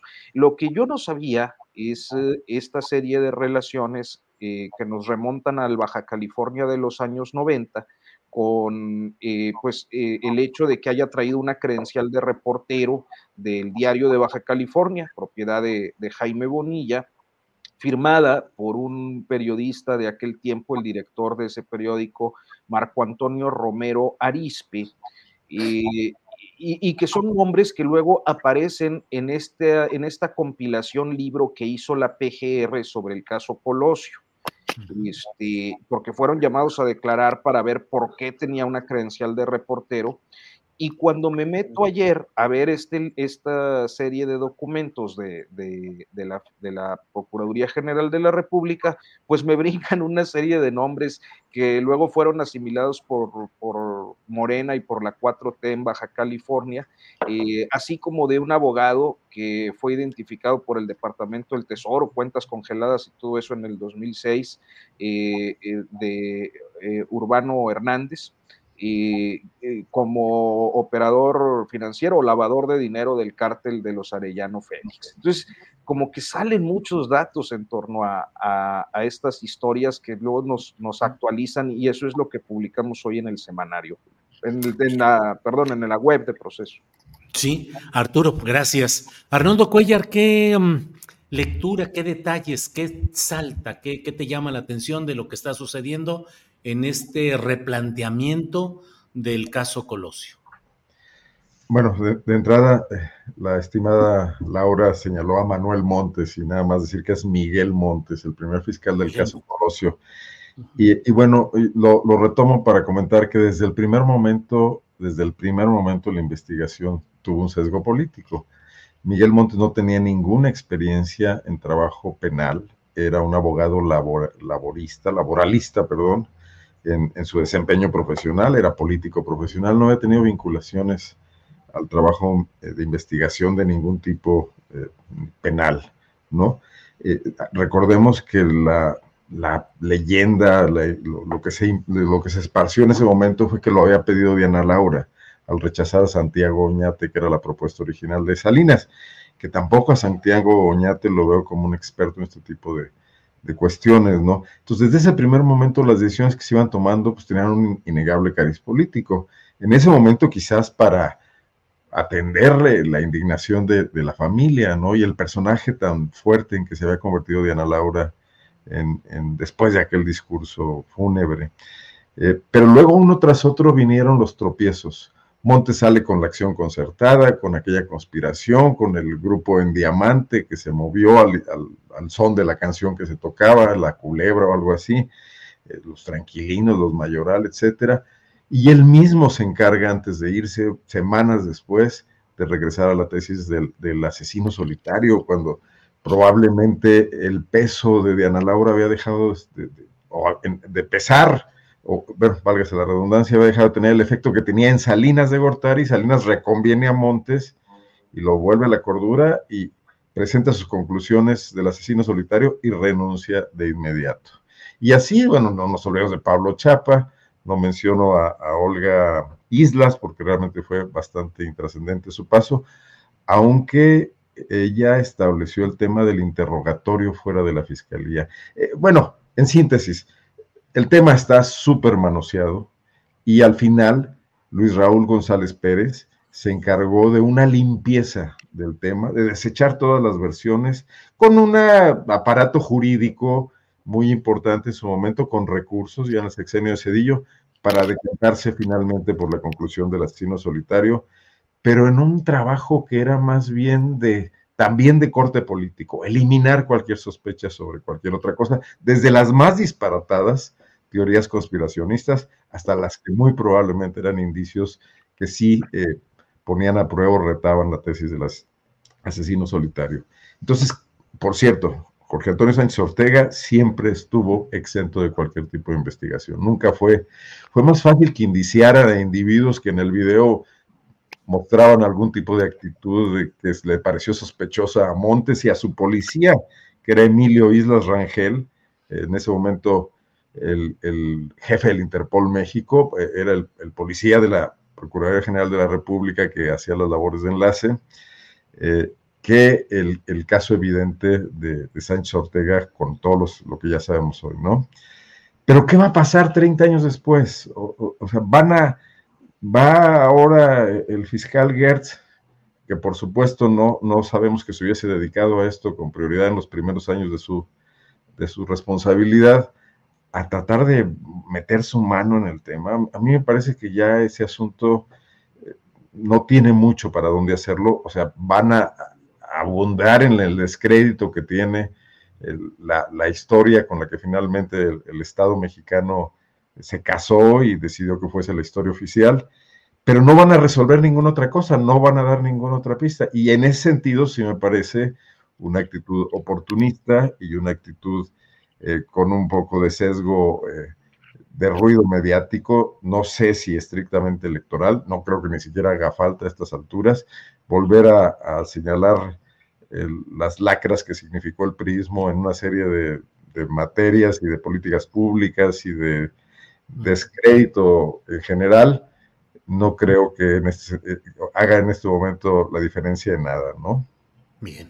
Arnoldo, gracias. Temoris Greco, tu opinión antes de, de que nos digas lo que piensas sobre este tema, déjame nada más recordar en la línea de lo que comenta Arnoldo, de cómo Hubo personas que simplemente por algún involucramiento incidental en el hasta gráfico de haber salido en una fotografía fueron detenidos, torturados. Recordemos el caso de Otón Cortés, que era un chofer del PRI tradicional que conducía a todos los que llevaban a Tijuana. Él era chofer del PRI eh, y fue detenido, torturado y acusó a Pablo Besanilla de ser quien había ordenado su tortura. Murió con muchos problemas físicos derivados de esa tortura, fue declarado inocente y se le acusó también de ser un segundo tirador. Temoris, tu opinión, por favor. Pues yo, a mí lo que, lo que me impresiona es la manera en que el juez tiró lo que le estaba presentando la fiscalía de Gertz Manero. O, sea, como, ¿por qué revivir el caso en este momento? dices, oye, pues porque efectivamente la, la, investigación de la fiscalía ya llegó a conclusiones eh, eh, muy bien sustentadas, ¿no? Muy, muy, bien sostenidas, de manera que eh, la el, juez tenía que, aceptar, pero no fue así. O sea, realmente no tienen con qué revivir el caso. Y el contexto electoral no se nos escapa por ningún lado, ¿no? O sea, ¿por qué justamente ahora? Nada más porque se cumplen 30 años. Pues también cuando cumplió, cumplió 25 era otra fecha importante para revivir el caso, los 35, o sea, da igual, el, el aniversario es irrelevante si, no, si la investigación no tiene elementos para lograr que eh, el, juez eh, acepte la, la reapertura del caso.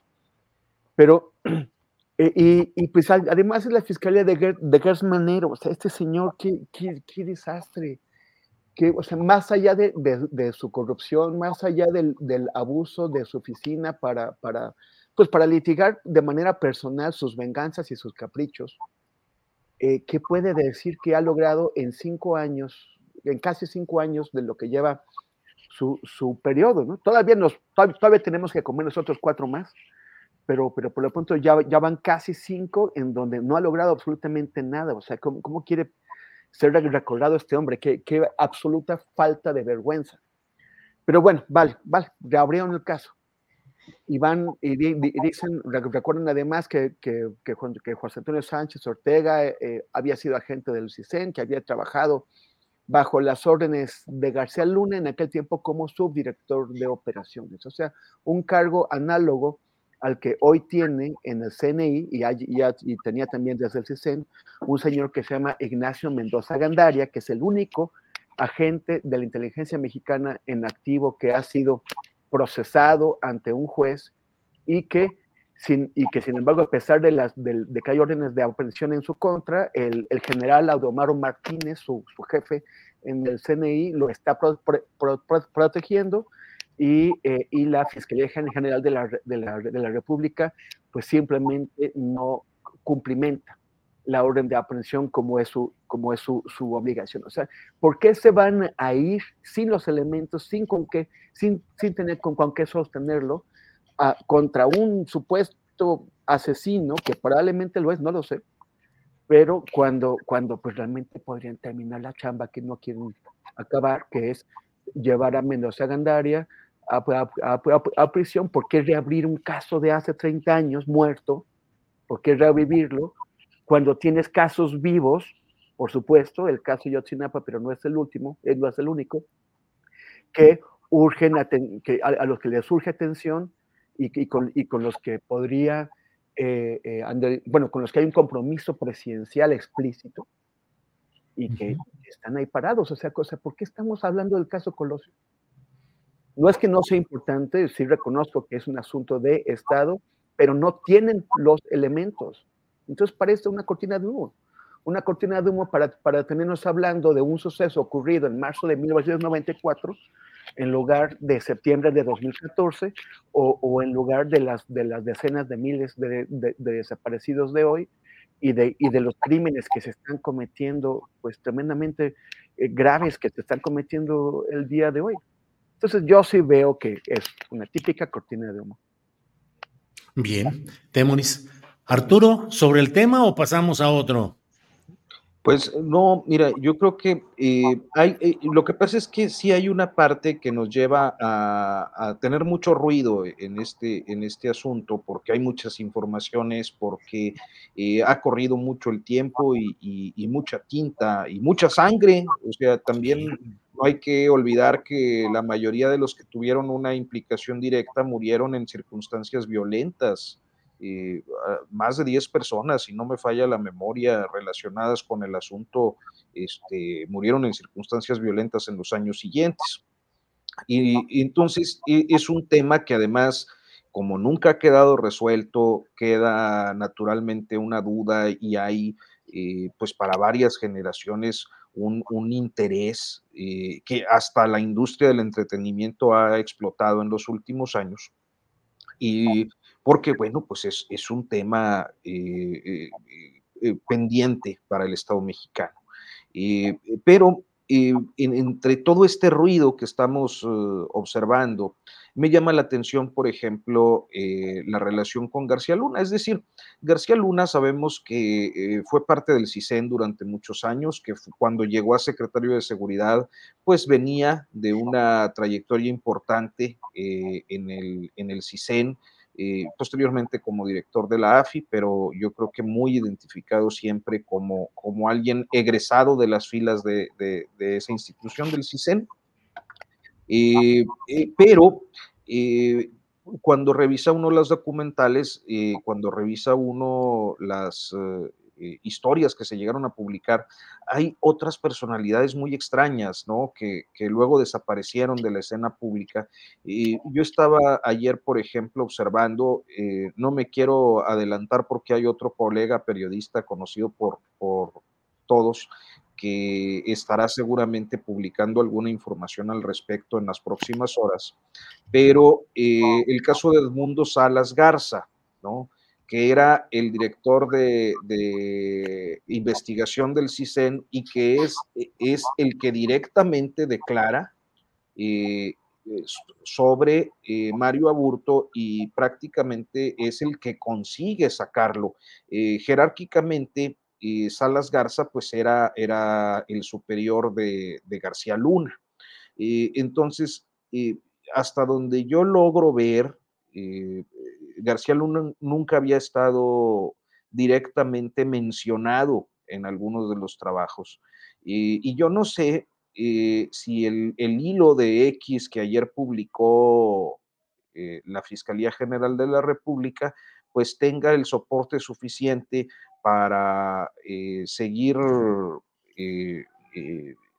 impulsando su causa ante el Poder Judicial eh, ante el sistema de justicia, pero me parece que son referencias muy concretas que tienden pues al litigio en medios, al litigio mediático, eh, y que naturalmente es una fórmula que conocemos eh, el doctor Gersmanero ha manejado a, lo largo de su muy larga trayectoria, este, y que por cierto, prácticamente, yo no sé si ustedes tienen alguna referencia, pero yo tengo muchísimo tiempo de, no tener eh, mención de alguna aparición pública de, del fiscal Gers. O sea, auténticamente no sabemos si va o no va, si despacha, no despacha o dónde. Este, al menos yo no. Eh, y, luego surgen estos asuntos tan, tan mediáticos y que provocan muchísimo ruido. ¿no? Bien, Arturo, gracias. Arnoldo Cuellar, mismo tema o vamos a otro. Muy, brevemente decir nada más, Julio, que el tema de la Fiscalía Autónoma es también un ruido aquí muy importante, porque el presidente ha asumido hoy que él ha pedido, que él eh, no quiere dar el indulto, etcétera, como con una injerencia muy directa desde la presidencia de la República.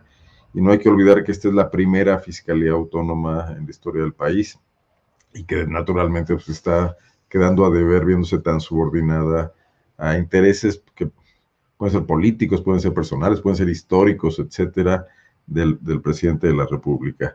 Si eh, Gersmanero hubiera determinado que hay eh, asuntos eh, pendientes de resolver por los expedientes a los que la Fiscalía eh, tiene en sus archivos y hubiera anunciado la decisión de reabrir este caso, y hubiera transparentado, como decía hace un rato Laura Sánchez Ley, su decisión de solicitar una orden de aprehensión delante de un juez, etcétera, creo que el caso tendría otra dimensión, incluso para los posibles efectos políticos que pueden pensar los amantes de las teorías de la conspiración o, los que piensen que esto tiene un sesgo electoral. De, tal manera que además se nota una cierta torpeza y una cierta eh, desaseo institucional, no nada más eso. Eh, Temoris, último repaso sobre este tema o vamos a, a ver. Sí, es que, es que parte del ruido tiene que ver con esto de, las cosas que se dicen. O sea, ayer Luis Donaldo Colosio Riojas, me parece que por una parte, pues con una, cuestión emotiva eh, sobre la falta de, justicia en el caso del asesinato de su padre, y por otra, eh, quizás, eh, me parece que también con un cálculo político, dice, ya mejor indúltelo, ya, ya nos quedaron mal siempre y, mejor otra justicia que, sea la que aplique. Y hoy dice el presidente, no, yo no lo puedo indultar porque es una... No, o sea, no lo puede indultar nadie. Es, es, eh, hay una carpeta de investigación, no es facultad de un presidente ni de nadie ir al indulto, pero se, eh, eh, eh, se centra todo el ruido en este tipo de detalles. hay, hay una, una carpeta de, de amparos contra pruebas y partes procesales que está abierta. Entonces, esto tiene que recorrer el tema de, de, circunscribirlo a la justicia de, Baja California y no la federal, Arturo.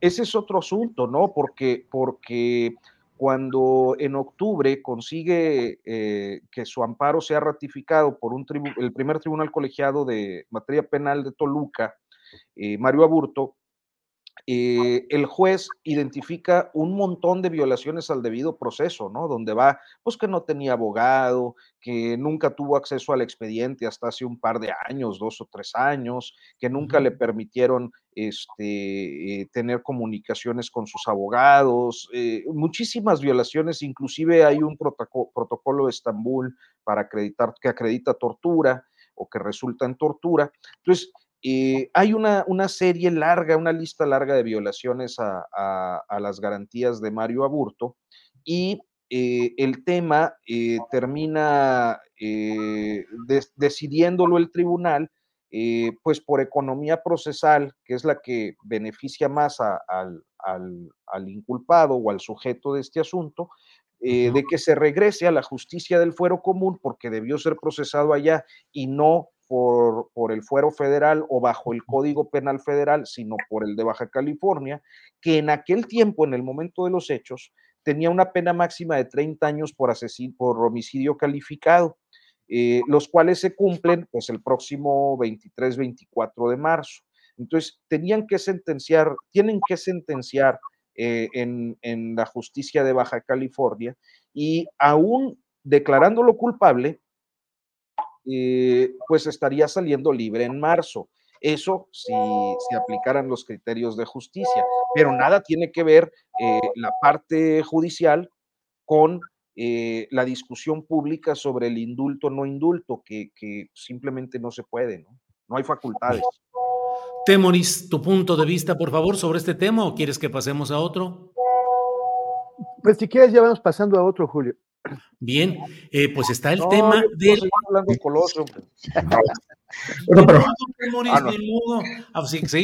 Oye, pero además está el tema de que ha sido un preso bien portado y que ha estudiado, etcétera. O sea que no tendría por qué cumplir los 30 años en el caso de que se mencionase lo de, lo de Baja California. Y el otro tema es que también me parece deleznable esta cuestión de, de, meter a García Luna, al que México fue incapaz de procesar y que tuvieron que procesar los americanos, como el gran maloso de todas las cosas que pasan. Es mucho oportunismo.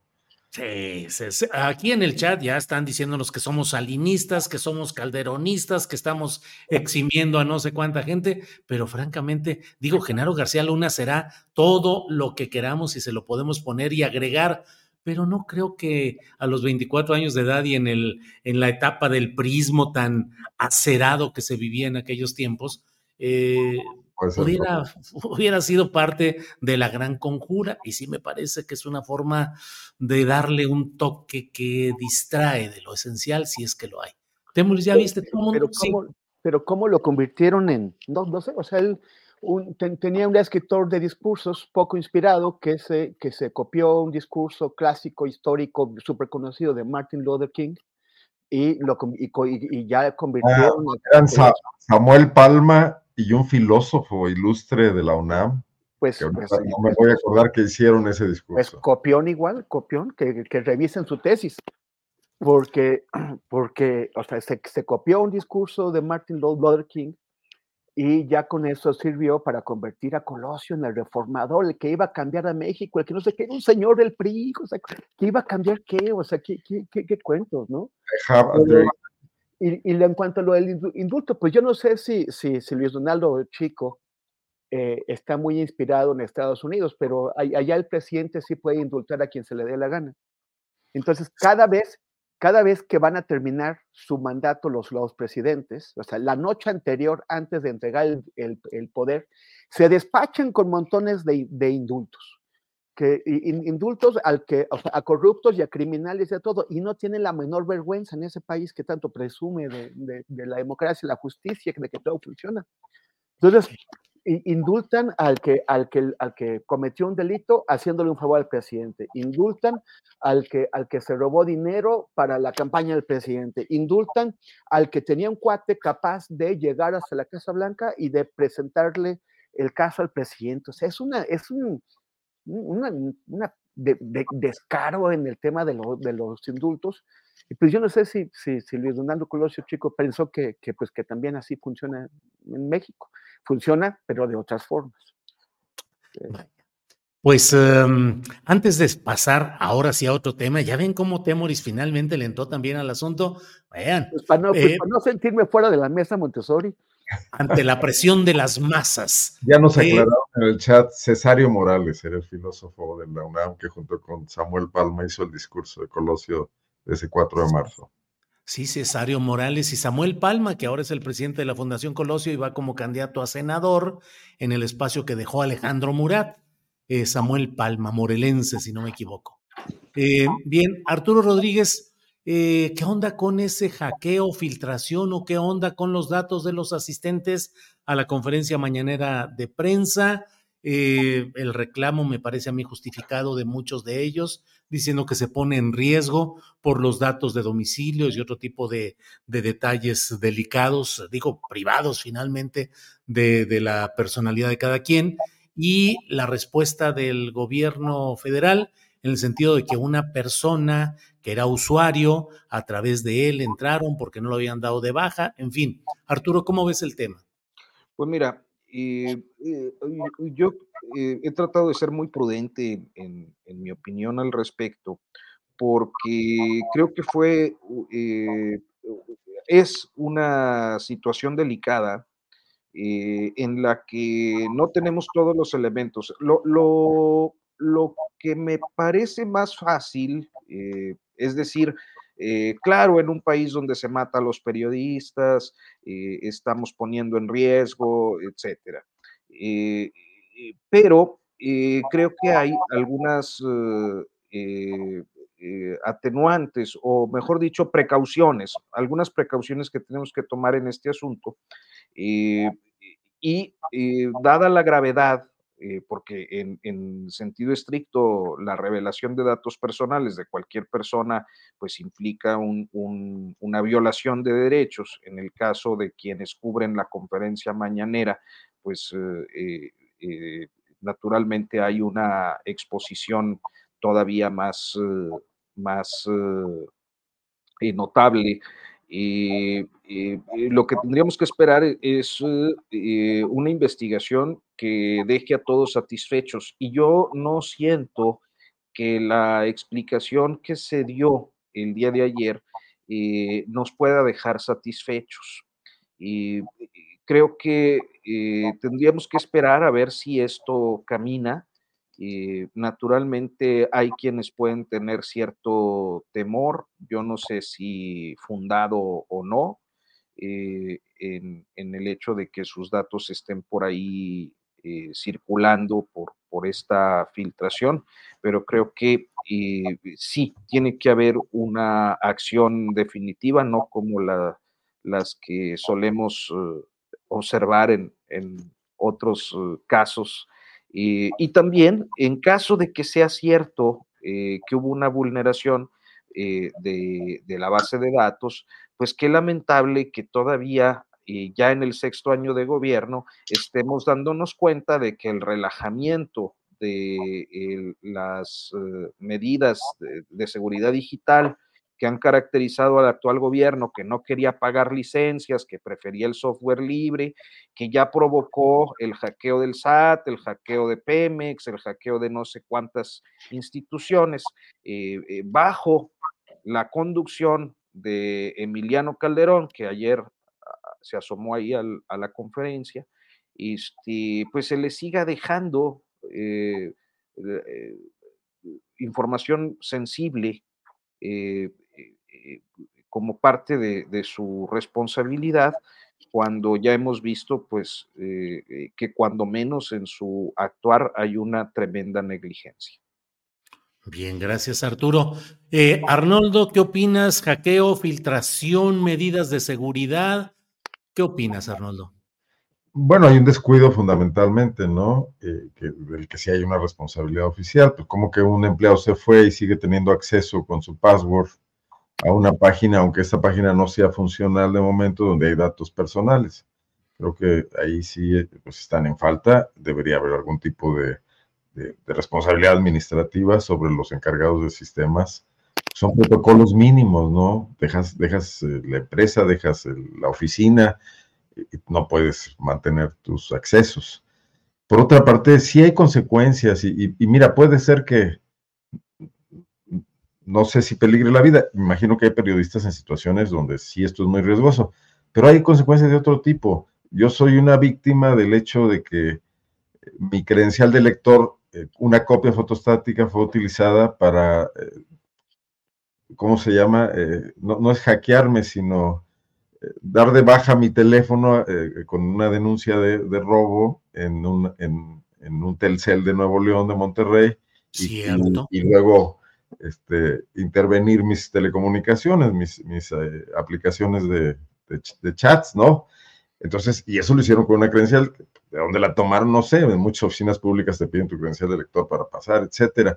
Pero bueno, esos son el tipo de cosas a las que sí se podría exponer eh, quienes, quienes fueron víctimas, entre los que no sé si me incluyo yo o tú, Julio, de, esta filtración, ¿no? Creo que deberían tomarlo más en serio. si además, como dice el presidente, y, hacemos caso de esa hipótesis, es para dañar al gobierno, pues obviamente que el hackeo tiene una finalidad, no nada más exponerlo en Internet, probablemente intenten otras cosas para pensar más la relación entre los reporteros que asisten a la mañanera, no todos con la misma línea, no todos con la misma actitud, algunos críticos, algunos pro 4T, pero si tienes ese arsenal de, datos, de elementos, puedes muy bien armar algunas diabluras, no deberían preocuparse más.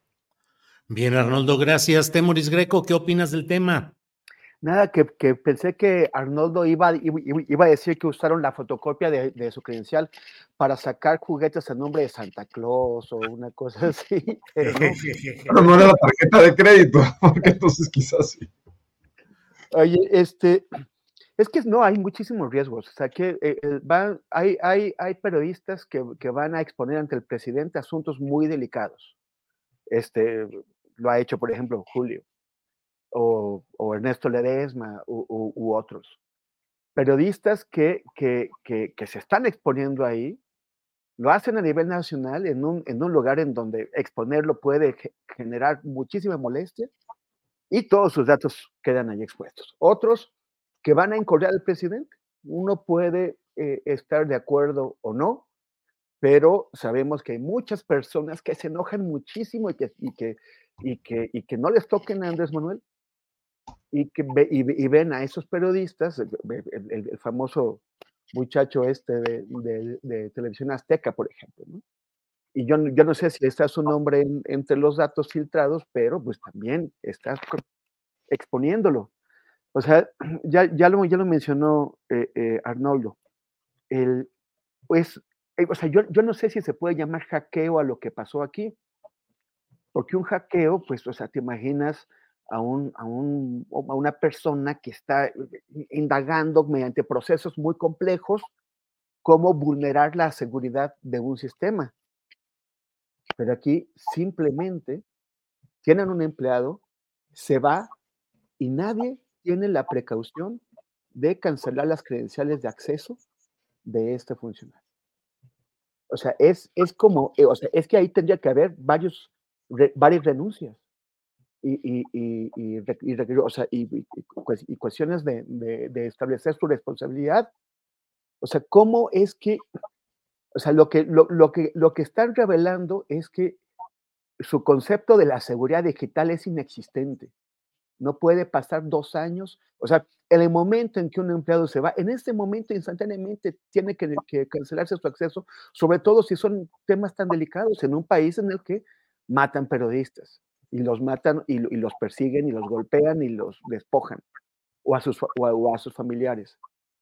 Y aunque no fueran periodistas, son datos privados delicados. Entonces, aquí yo, yo no, no, entiendo cómo lo pueden anunciar sin que esto venga acompañado de las medidas que están tomando para exigir responsabilidades y para impedir que vuelva a pasar. A mí me parece que eh, es, son responsabilidades no de una persona a nivel operativo, no de un, sino de quien eh, estando dirigiendo esas, eh, estos procesos, no exigió que se tomaran las mayores medidas de seguridad. Es, revelaron los datos de gente que está en peligro. Bien.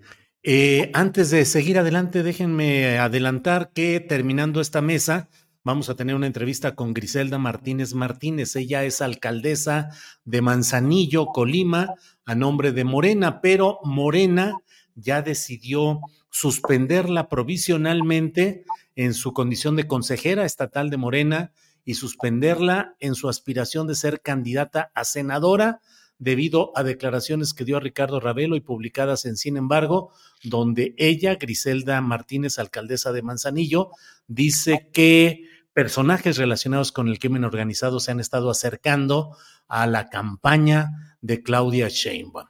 Primero, Mario Delgado dijo expulsarla sin que hubiera ningún resolutivo de ningún órgano institucional de Morena.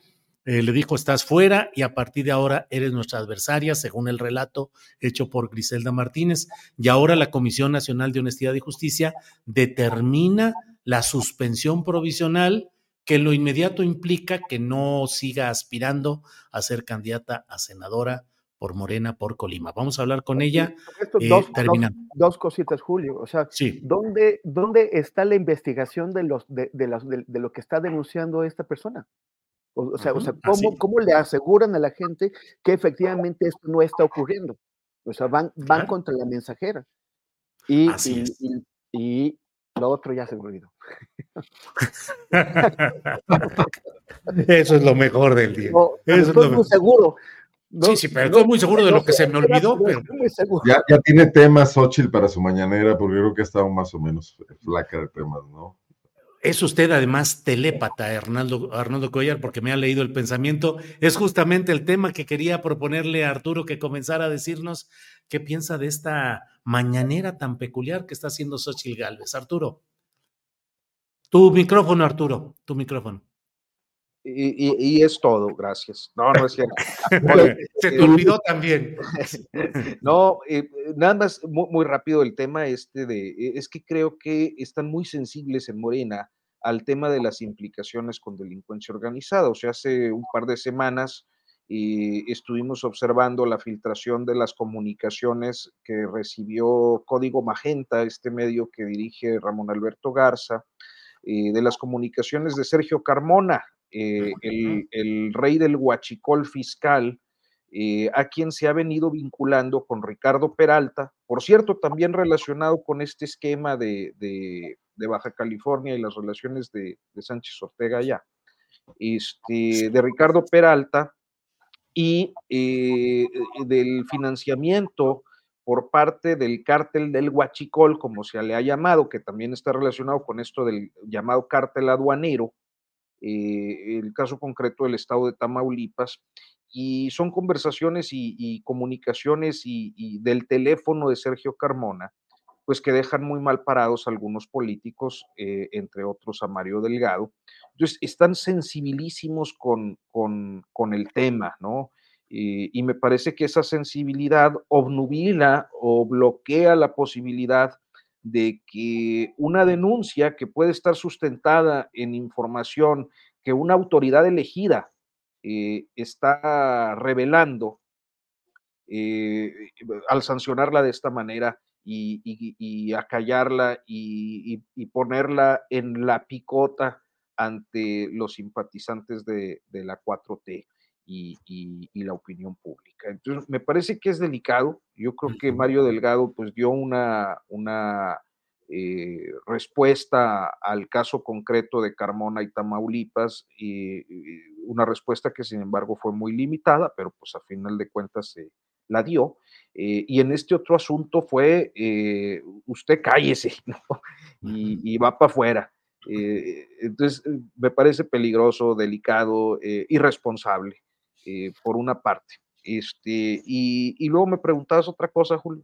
Ya se me olvidó lo que te estaba preguntando, pues, mí pero di lo que quieras, total, pues ya, ya, Ya, aquí que- no. Ya, aquí, pues es que Es la, es la mesa, ya no es Montessori, es la, la mesa Alzheimer.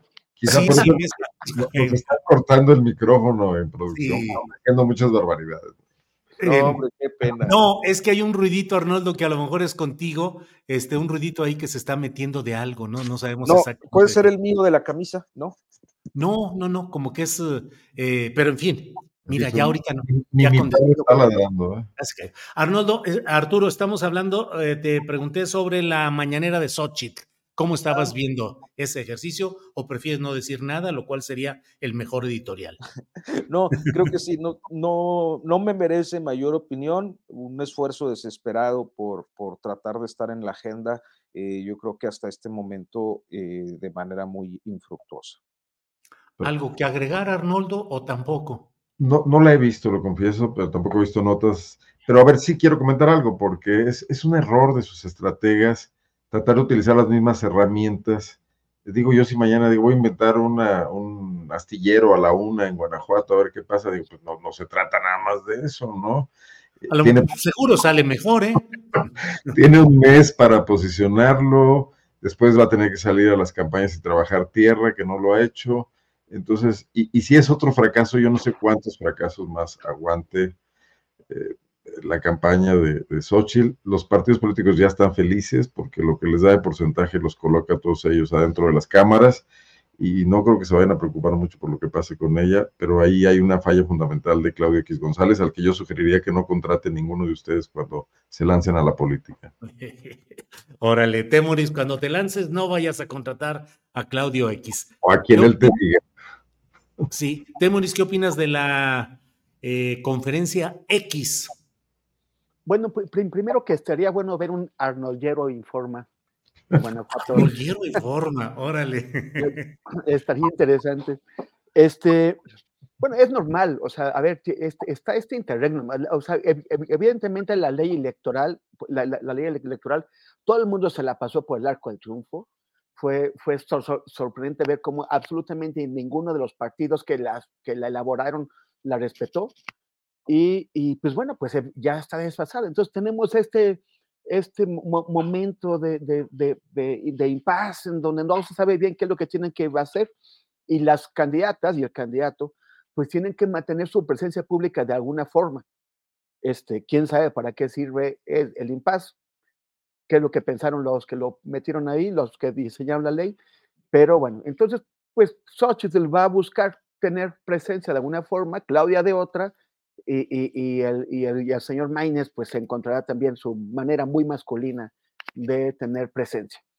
Este, bueno, ya, ya lo hizo de, de- de entrada haciendo acusaciones muy graves, ¿no? Eh, eh, acusando a las dos candidatas, a sus dos rivales, de, de- cercanía con el narco y pues ta- también este, es co- como con base en qué. Pero, pero bueno, es, es lo normal, lo, lo- lo- lo va a hacer así. Ya no se, se le ha dado nada a Xochitl. El, financiero acaba de quedar muy mal el día de ayer porque sacó unas encuestas, unas encuestas que, que no solo eh, está eh, eh, ocultando que el propio financiero cambió su método, porque antes hacía encuestas en casa, en, a domicilio, y ahora está utilizando esos procesos automatizados tele- tele- telefónicos que no arrojan los mismos resultados y que no tienen la misma precisión. Y en donde de pronto coloca a, a Xochitl ascendiendo, a Claudia bajando, y dice, Xochitl ll- llega, ya queda a solo 16 puntos de Claudia. El mismo día salen encuestas de el- del país y de Crónica.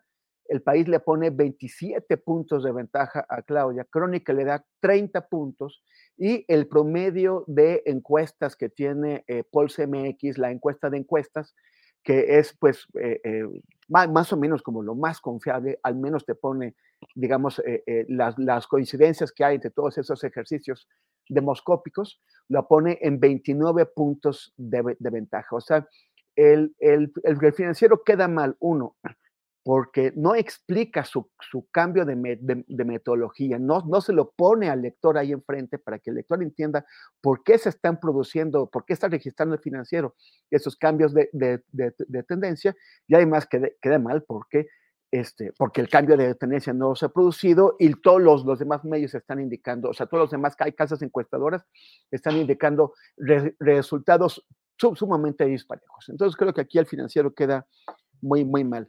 Y, y, pues bueno, pues hay que reconocerle su derecho a hacer todo lo que pueda para tratar de, remontar, sobre todo ante el abandono de aquellos que la, que la, que la, que la postularon. Yo no, yo aquí este, diciendo de, mi querido Arnoldo, de, de Arnold que porque este, yo no creo que los partidos estén satisfechos con los, con los resultados que está dando Xochitl. No lo pueden estar, porque no se trata nada más de que entren a las cámaras los dos primeros de cada una de, sus listas, de la lista de senadores y de, las listas de las, de, las cinco circunscripciones.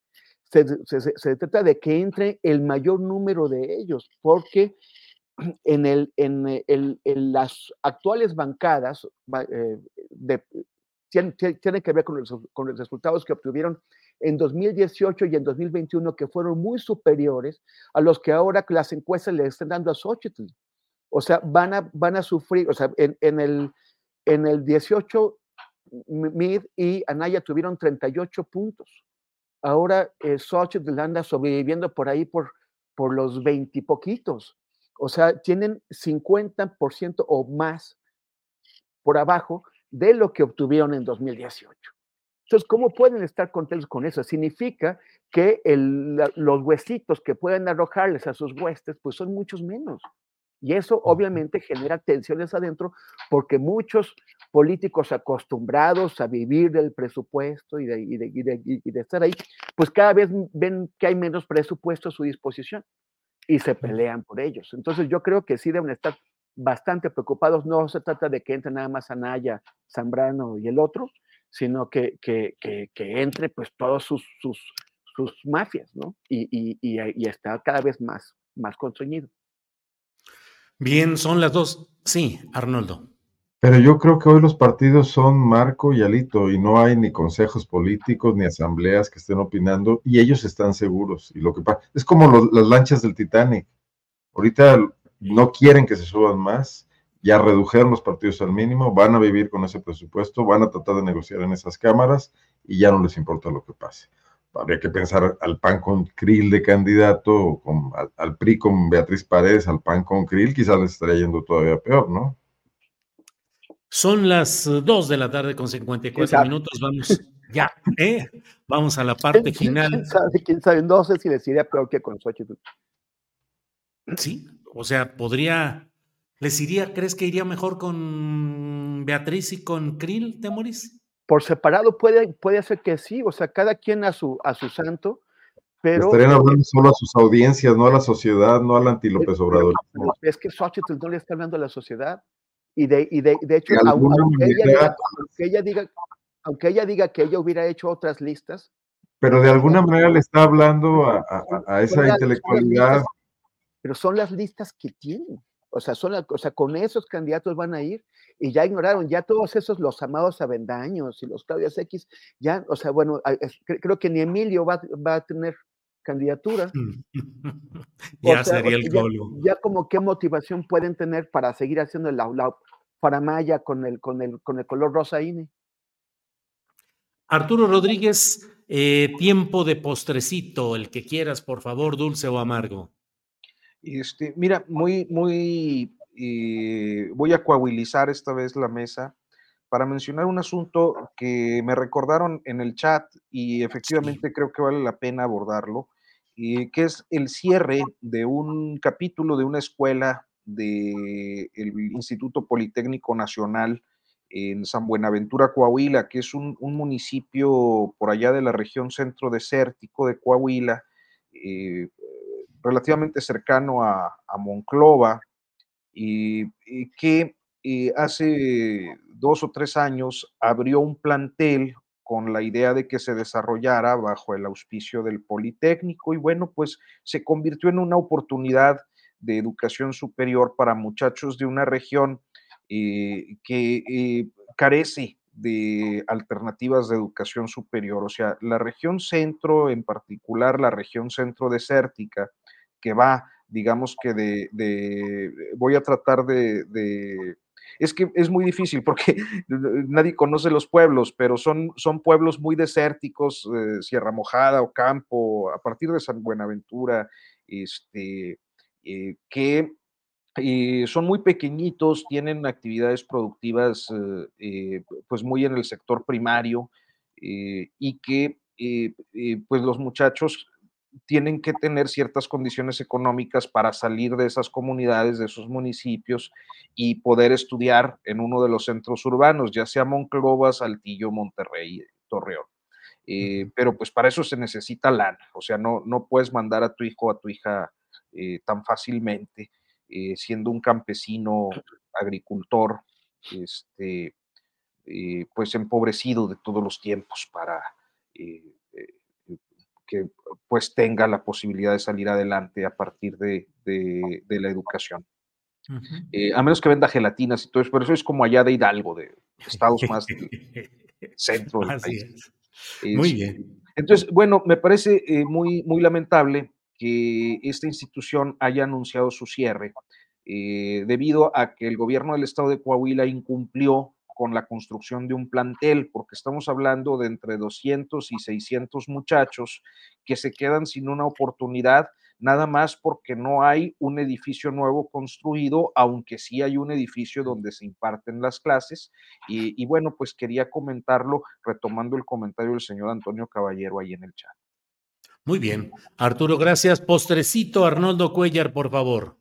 Dos postrecitos rápidos. Eh, pues esta, esta sensación que queda también de, nepotismo en la lista de los nuevos magistrados del Tribunal Federal de Justicia Administrativa, donde van pues varios juniors de la 4T para ocupar 20 vacantes de magistraturas regionales. Leo la nota de proceso y doy el crédito.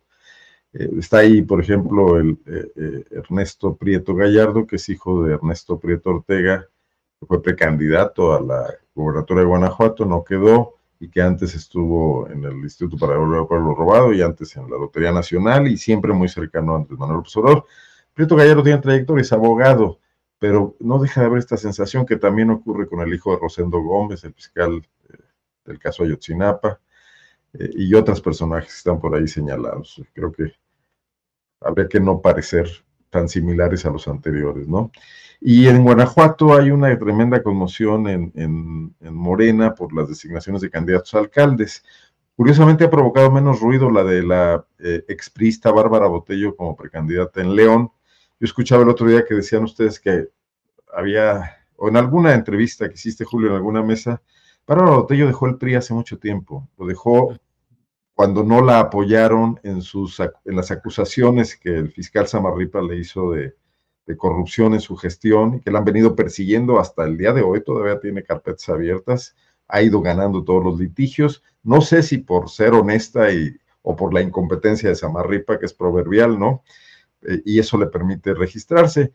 Morena en León, Guanajuato, no tiene una presencia tan fuerte, son, son débiles sus liderazgos y creo que, eso es lo que ha hecho que no haya tanto, tanto ruido al respecto. Pero en Guanajuato Capital sí se está armando la tremolina porque un personaje que ese sí ni siquiera es militante, es un empresario de una televisora local que tiene, es el conductor de sus noticieros, muy polémico, se ha eh, bronqueado con medio mundo, ha demandado a periodistas cuando le han criticado cuestiones como el hecho de que se aprovecha de del medio de comunicación para no pagar impuestos municipales, por ejemplo, y tiene una deuda muy grande. Eh, yo estuve en un litigio con él, me demandó por daño moral, por fortuna le ganamos y, no procedió, pero otros compañeros periodistas también han vivido esa experiencia.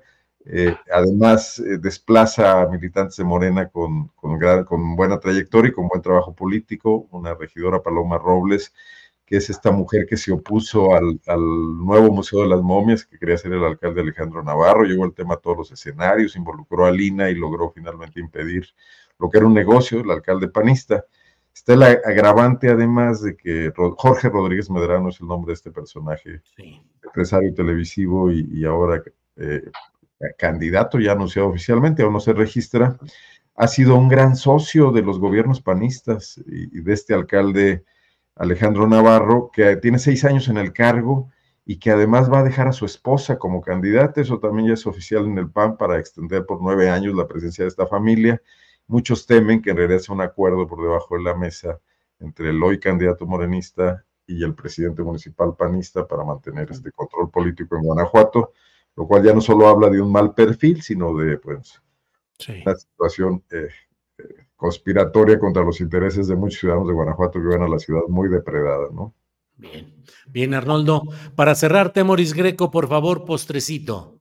Oye, oye, Arnoldo, este, nuestra, una, una, una eh, escucha de nuestro programa, que, que, por cierto viene más seguido que don Arturo Rodríguez por acá, Linet, Linet Ponce, que oye, ya te declaró su amor, pero también dice que eres un galán otoñal. Dile que tú no abandonas la maldita primavera, que como que otoñal. Pues los 60 son los nuevos 30, man, que me han dicho. yo quería palestinizar un momentito este, nuestro eh, final porque en mundoabierto.info, este nuevo proyecto, pues hemos estado muy, muy atentos a todo el proceso que se está haciendo en La Haya contra Israel por genocidio. Eh, hubo eh, ya una decisión el viernes pasado y hicimos un explicador previo para, para plantearle a la, gente los escenarios que había sobre la decisión que podría tomar este tribunal, eh, la, Corte Internacional de Justicia, y después, de, inmediato, en cuanto se supo el resultado, también hicimos otro. Entonces, estamos ayudando también a, a, entender qué es lo que está pasando y en qué condiciones. Y lo otro es que es algo muy grave y es muy preocupante y muy peligroso, que es que hay una entidad de la ONU que se dedica eh, eh, a, proveer de ayuda a los refugiados palestinos, no solamente a los dos millones que están en casa, sino a los que están en Cisjordania y en otros países, porque hay refugiados palestinos en Líbano, en Jordania, en, en, Siria, y eh, son casi 6 millones de, de, personas. Pero Israel siempre ha querido destruir esta entidad eh, y, es, y, es, la que provee para mucha gente alimentación, salud, escuelas, todo eso. Pero Israel trae una campaña abierta y el mismo día que la Corte Internacional de Justicia reconoció que efectivamente hay elementos suficientes como para que Israel sea juzgado, o sea, porque es sospechoso de genocidio, el mismo día, como, como si fuera una enorme represalia, nueve países occidentales, o sea, Estados Unidos, Gran Bretaña, Alemania y otros seis aliados, suspendieron el dinero, las donaciones que le, que, que le dan anualmente a esta entidad. Eh, a, esta agencia del, del, de la ONU, que entonces queda en peligro de que el próximo mes se quede sin fondos porque, eh, porque entre esos países concentran más de las dos terceras partes del presupuesto que tiene esta entidad. Entonces se van a quedar, o sea, ya, si ya de por sí una, una catástrofe humanitaria tremenda, ahora ya, ya no va a, a, haber pues quien trate de paliar esto. Es una entidad que además ha sufrido esta agencia el asesinato de 153 trabajadores por parte de Israel. O sea, por un lado, masacran a sus trabajadores y por otro lado, se arreglan para que Estados Unidos, ¿qué, por, qué, ¿cuál es el pretexto? Que Israel acusó, sin aportar las pruebas, a 12, 12 de sus 30 mil empleados, tiene 30 mil empleados, 13 mil de ellos en Gaza. 12, 12 de ellos son eh, eh, son acusados por Israel de estar de alguna forma ligados con la milicia palestina Hamas.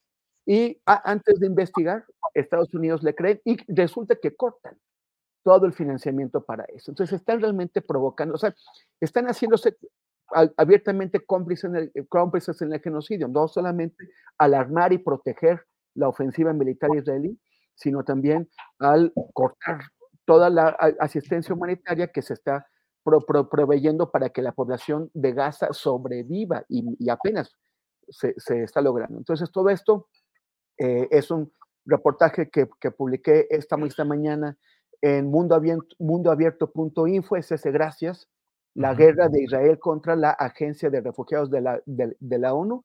Y eh, pueden ir directamente a, punto abierto, a mundoabierto.info o ver eh, las ligas en mis redes en arroba Temoris. Ese, ese era el postrecito palestinizador. O ah, palestinizante o algo así. Muy bien.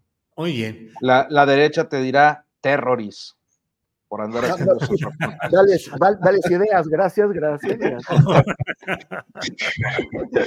Órale. Los libros de asesorar algunas granjas de bots. Sí, sí, sí. Arturo, Gracias, eh, buenas tardes, gracias por esta Gracias, un abrazo a, los tres, hasta pronto. Arnoldo, gracias, buenas tardes. En el chat dicen que yo tengo el defecto de ser rencoroso con la 4T, de veras que no, eh, para nada, absolutamente. Desmiento eso. ¿Cómo?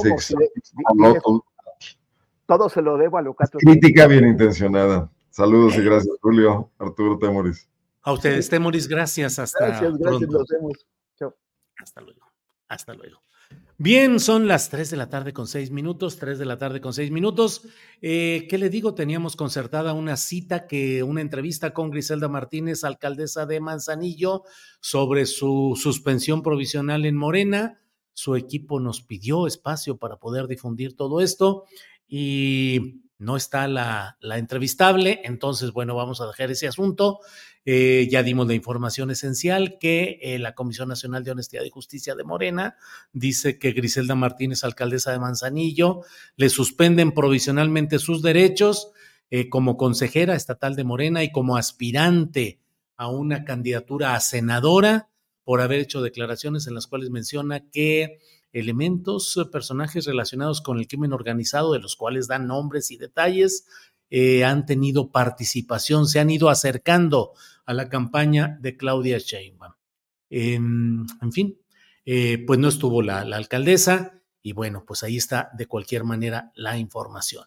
Gracias a todos ustedes, nos vemos hoy a las 5 de la tarde. Está Paco Cruz, el gran Paco Cruz con su videocharla cruzada y a las 9 de la noche estoy yo con una videocharla astillada. Por esta ocasión, muchas gracias, nos vemos pronto, gracias.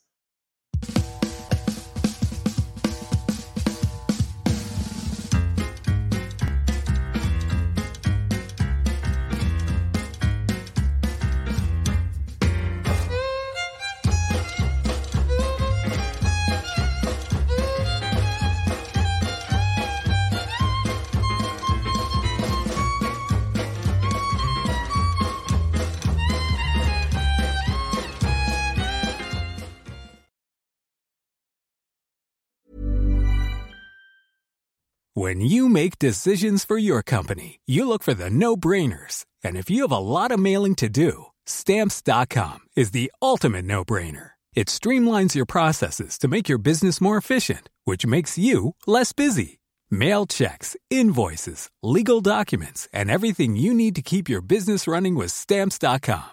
Seamlessly connect with every major marketplace and shopping cart Schedule package pickups and see your cheapest and fastest shipping options from different carriers with rates up to 89% off USPS and UPS rates. And with the Stamps.com mobile app, you can take care of mailing and shipping wherever you are. Make the same no-brainer decision as over 1 million other businesses with Stamps.com. Sign up with code PROGRAM for a four-week trial, plus free postage and a free digital scale. No long-term commitments or contracts. That's stamps.com. Code Program. Para que te enteres del próximo noticiero, suscríbete y dale follow en Apple, Spotify, Amazon Music, Google o donde sea que escuches podcast. Te invitamos a visitar nuestra página julioastillero.com.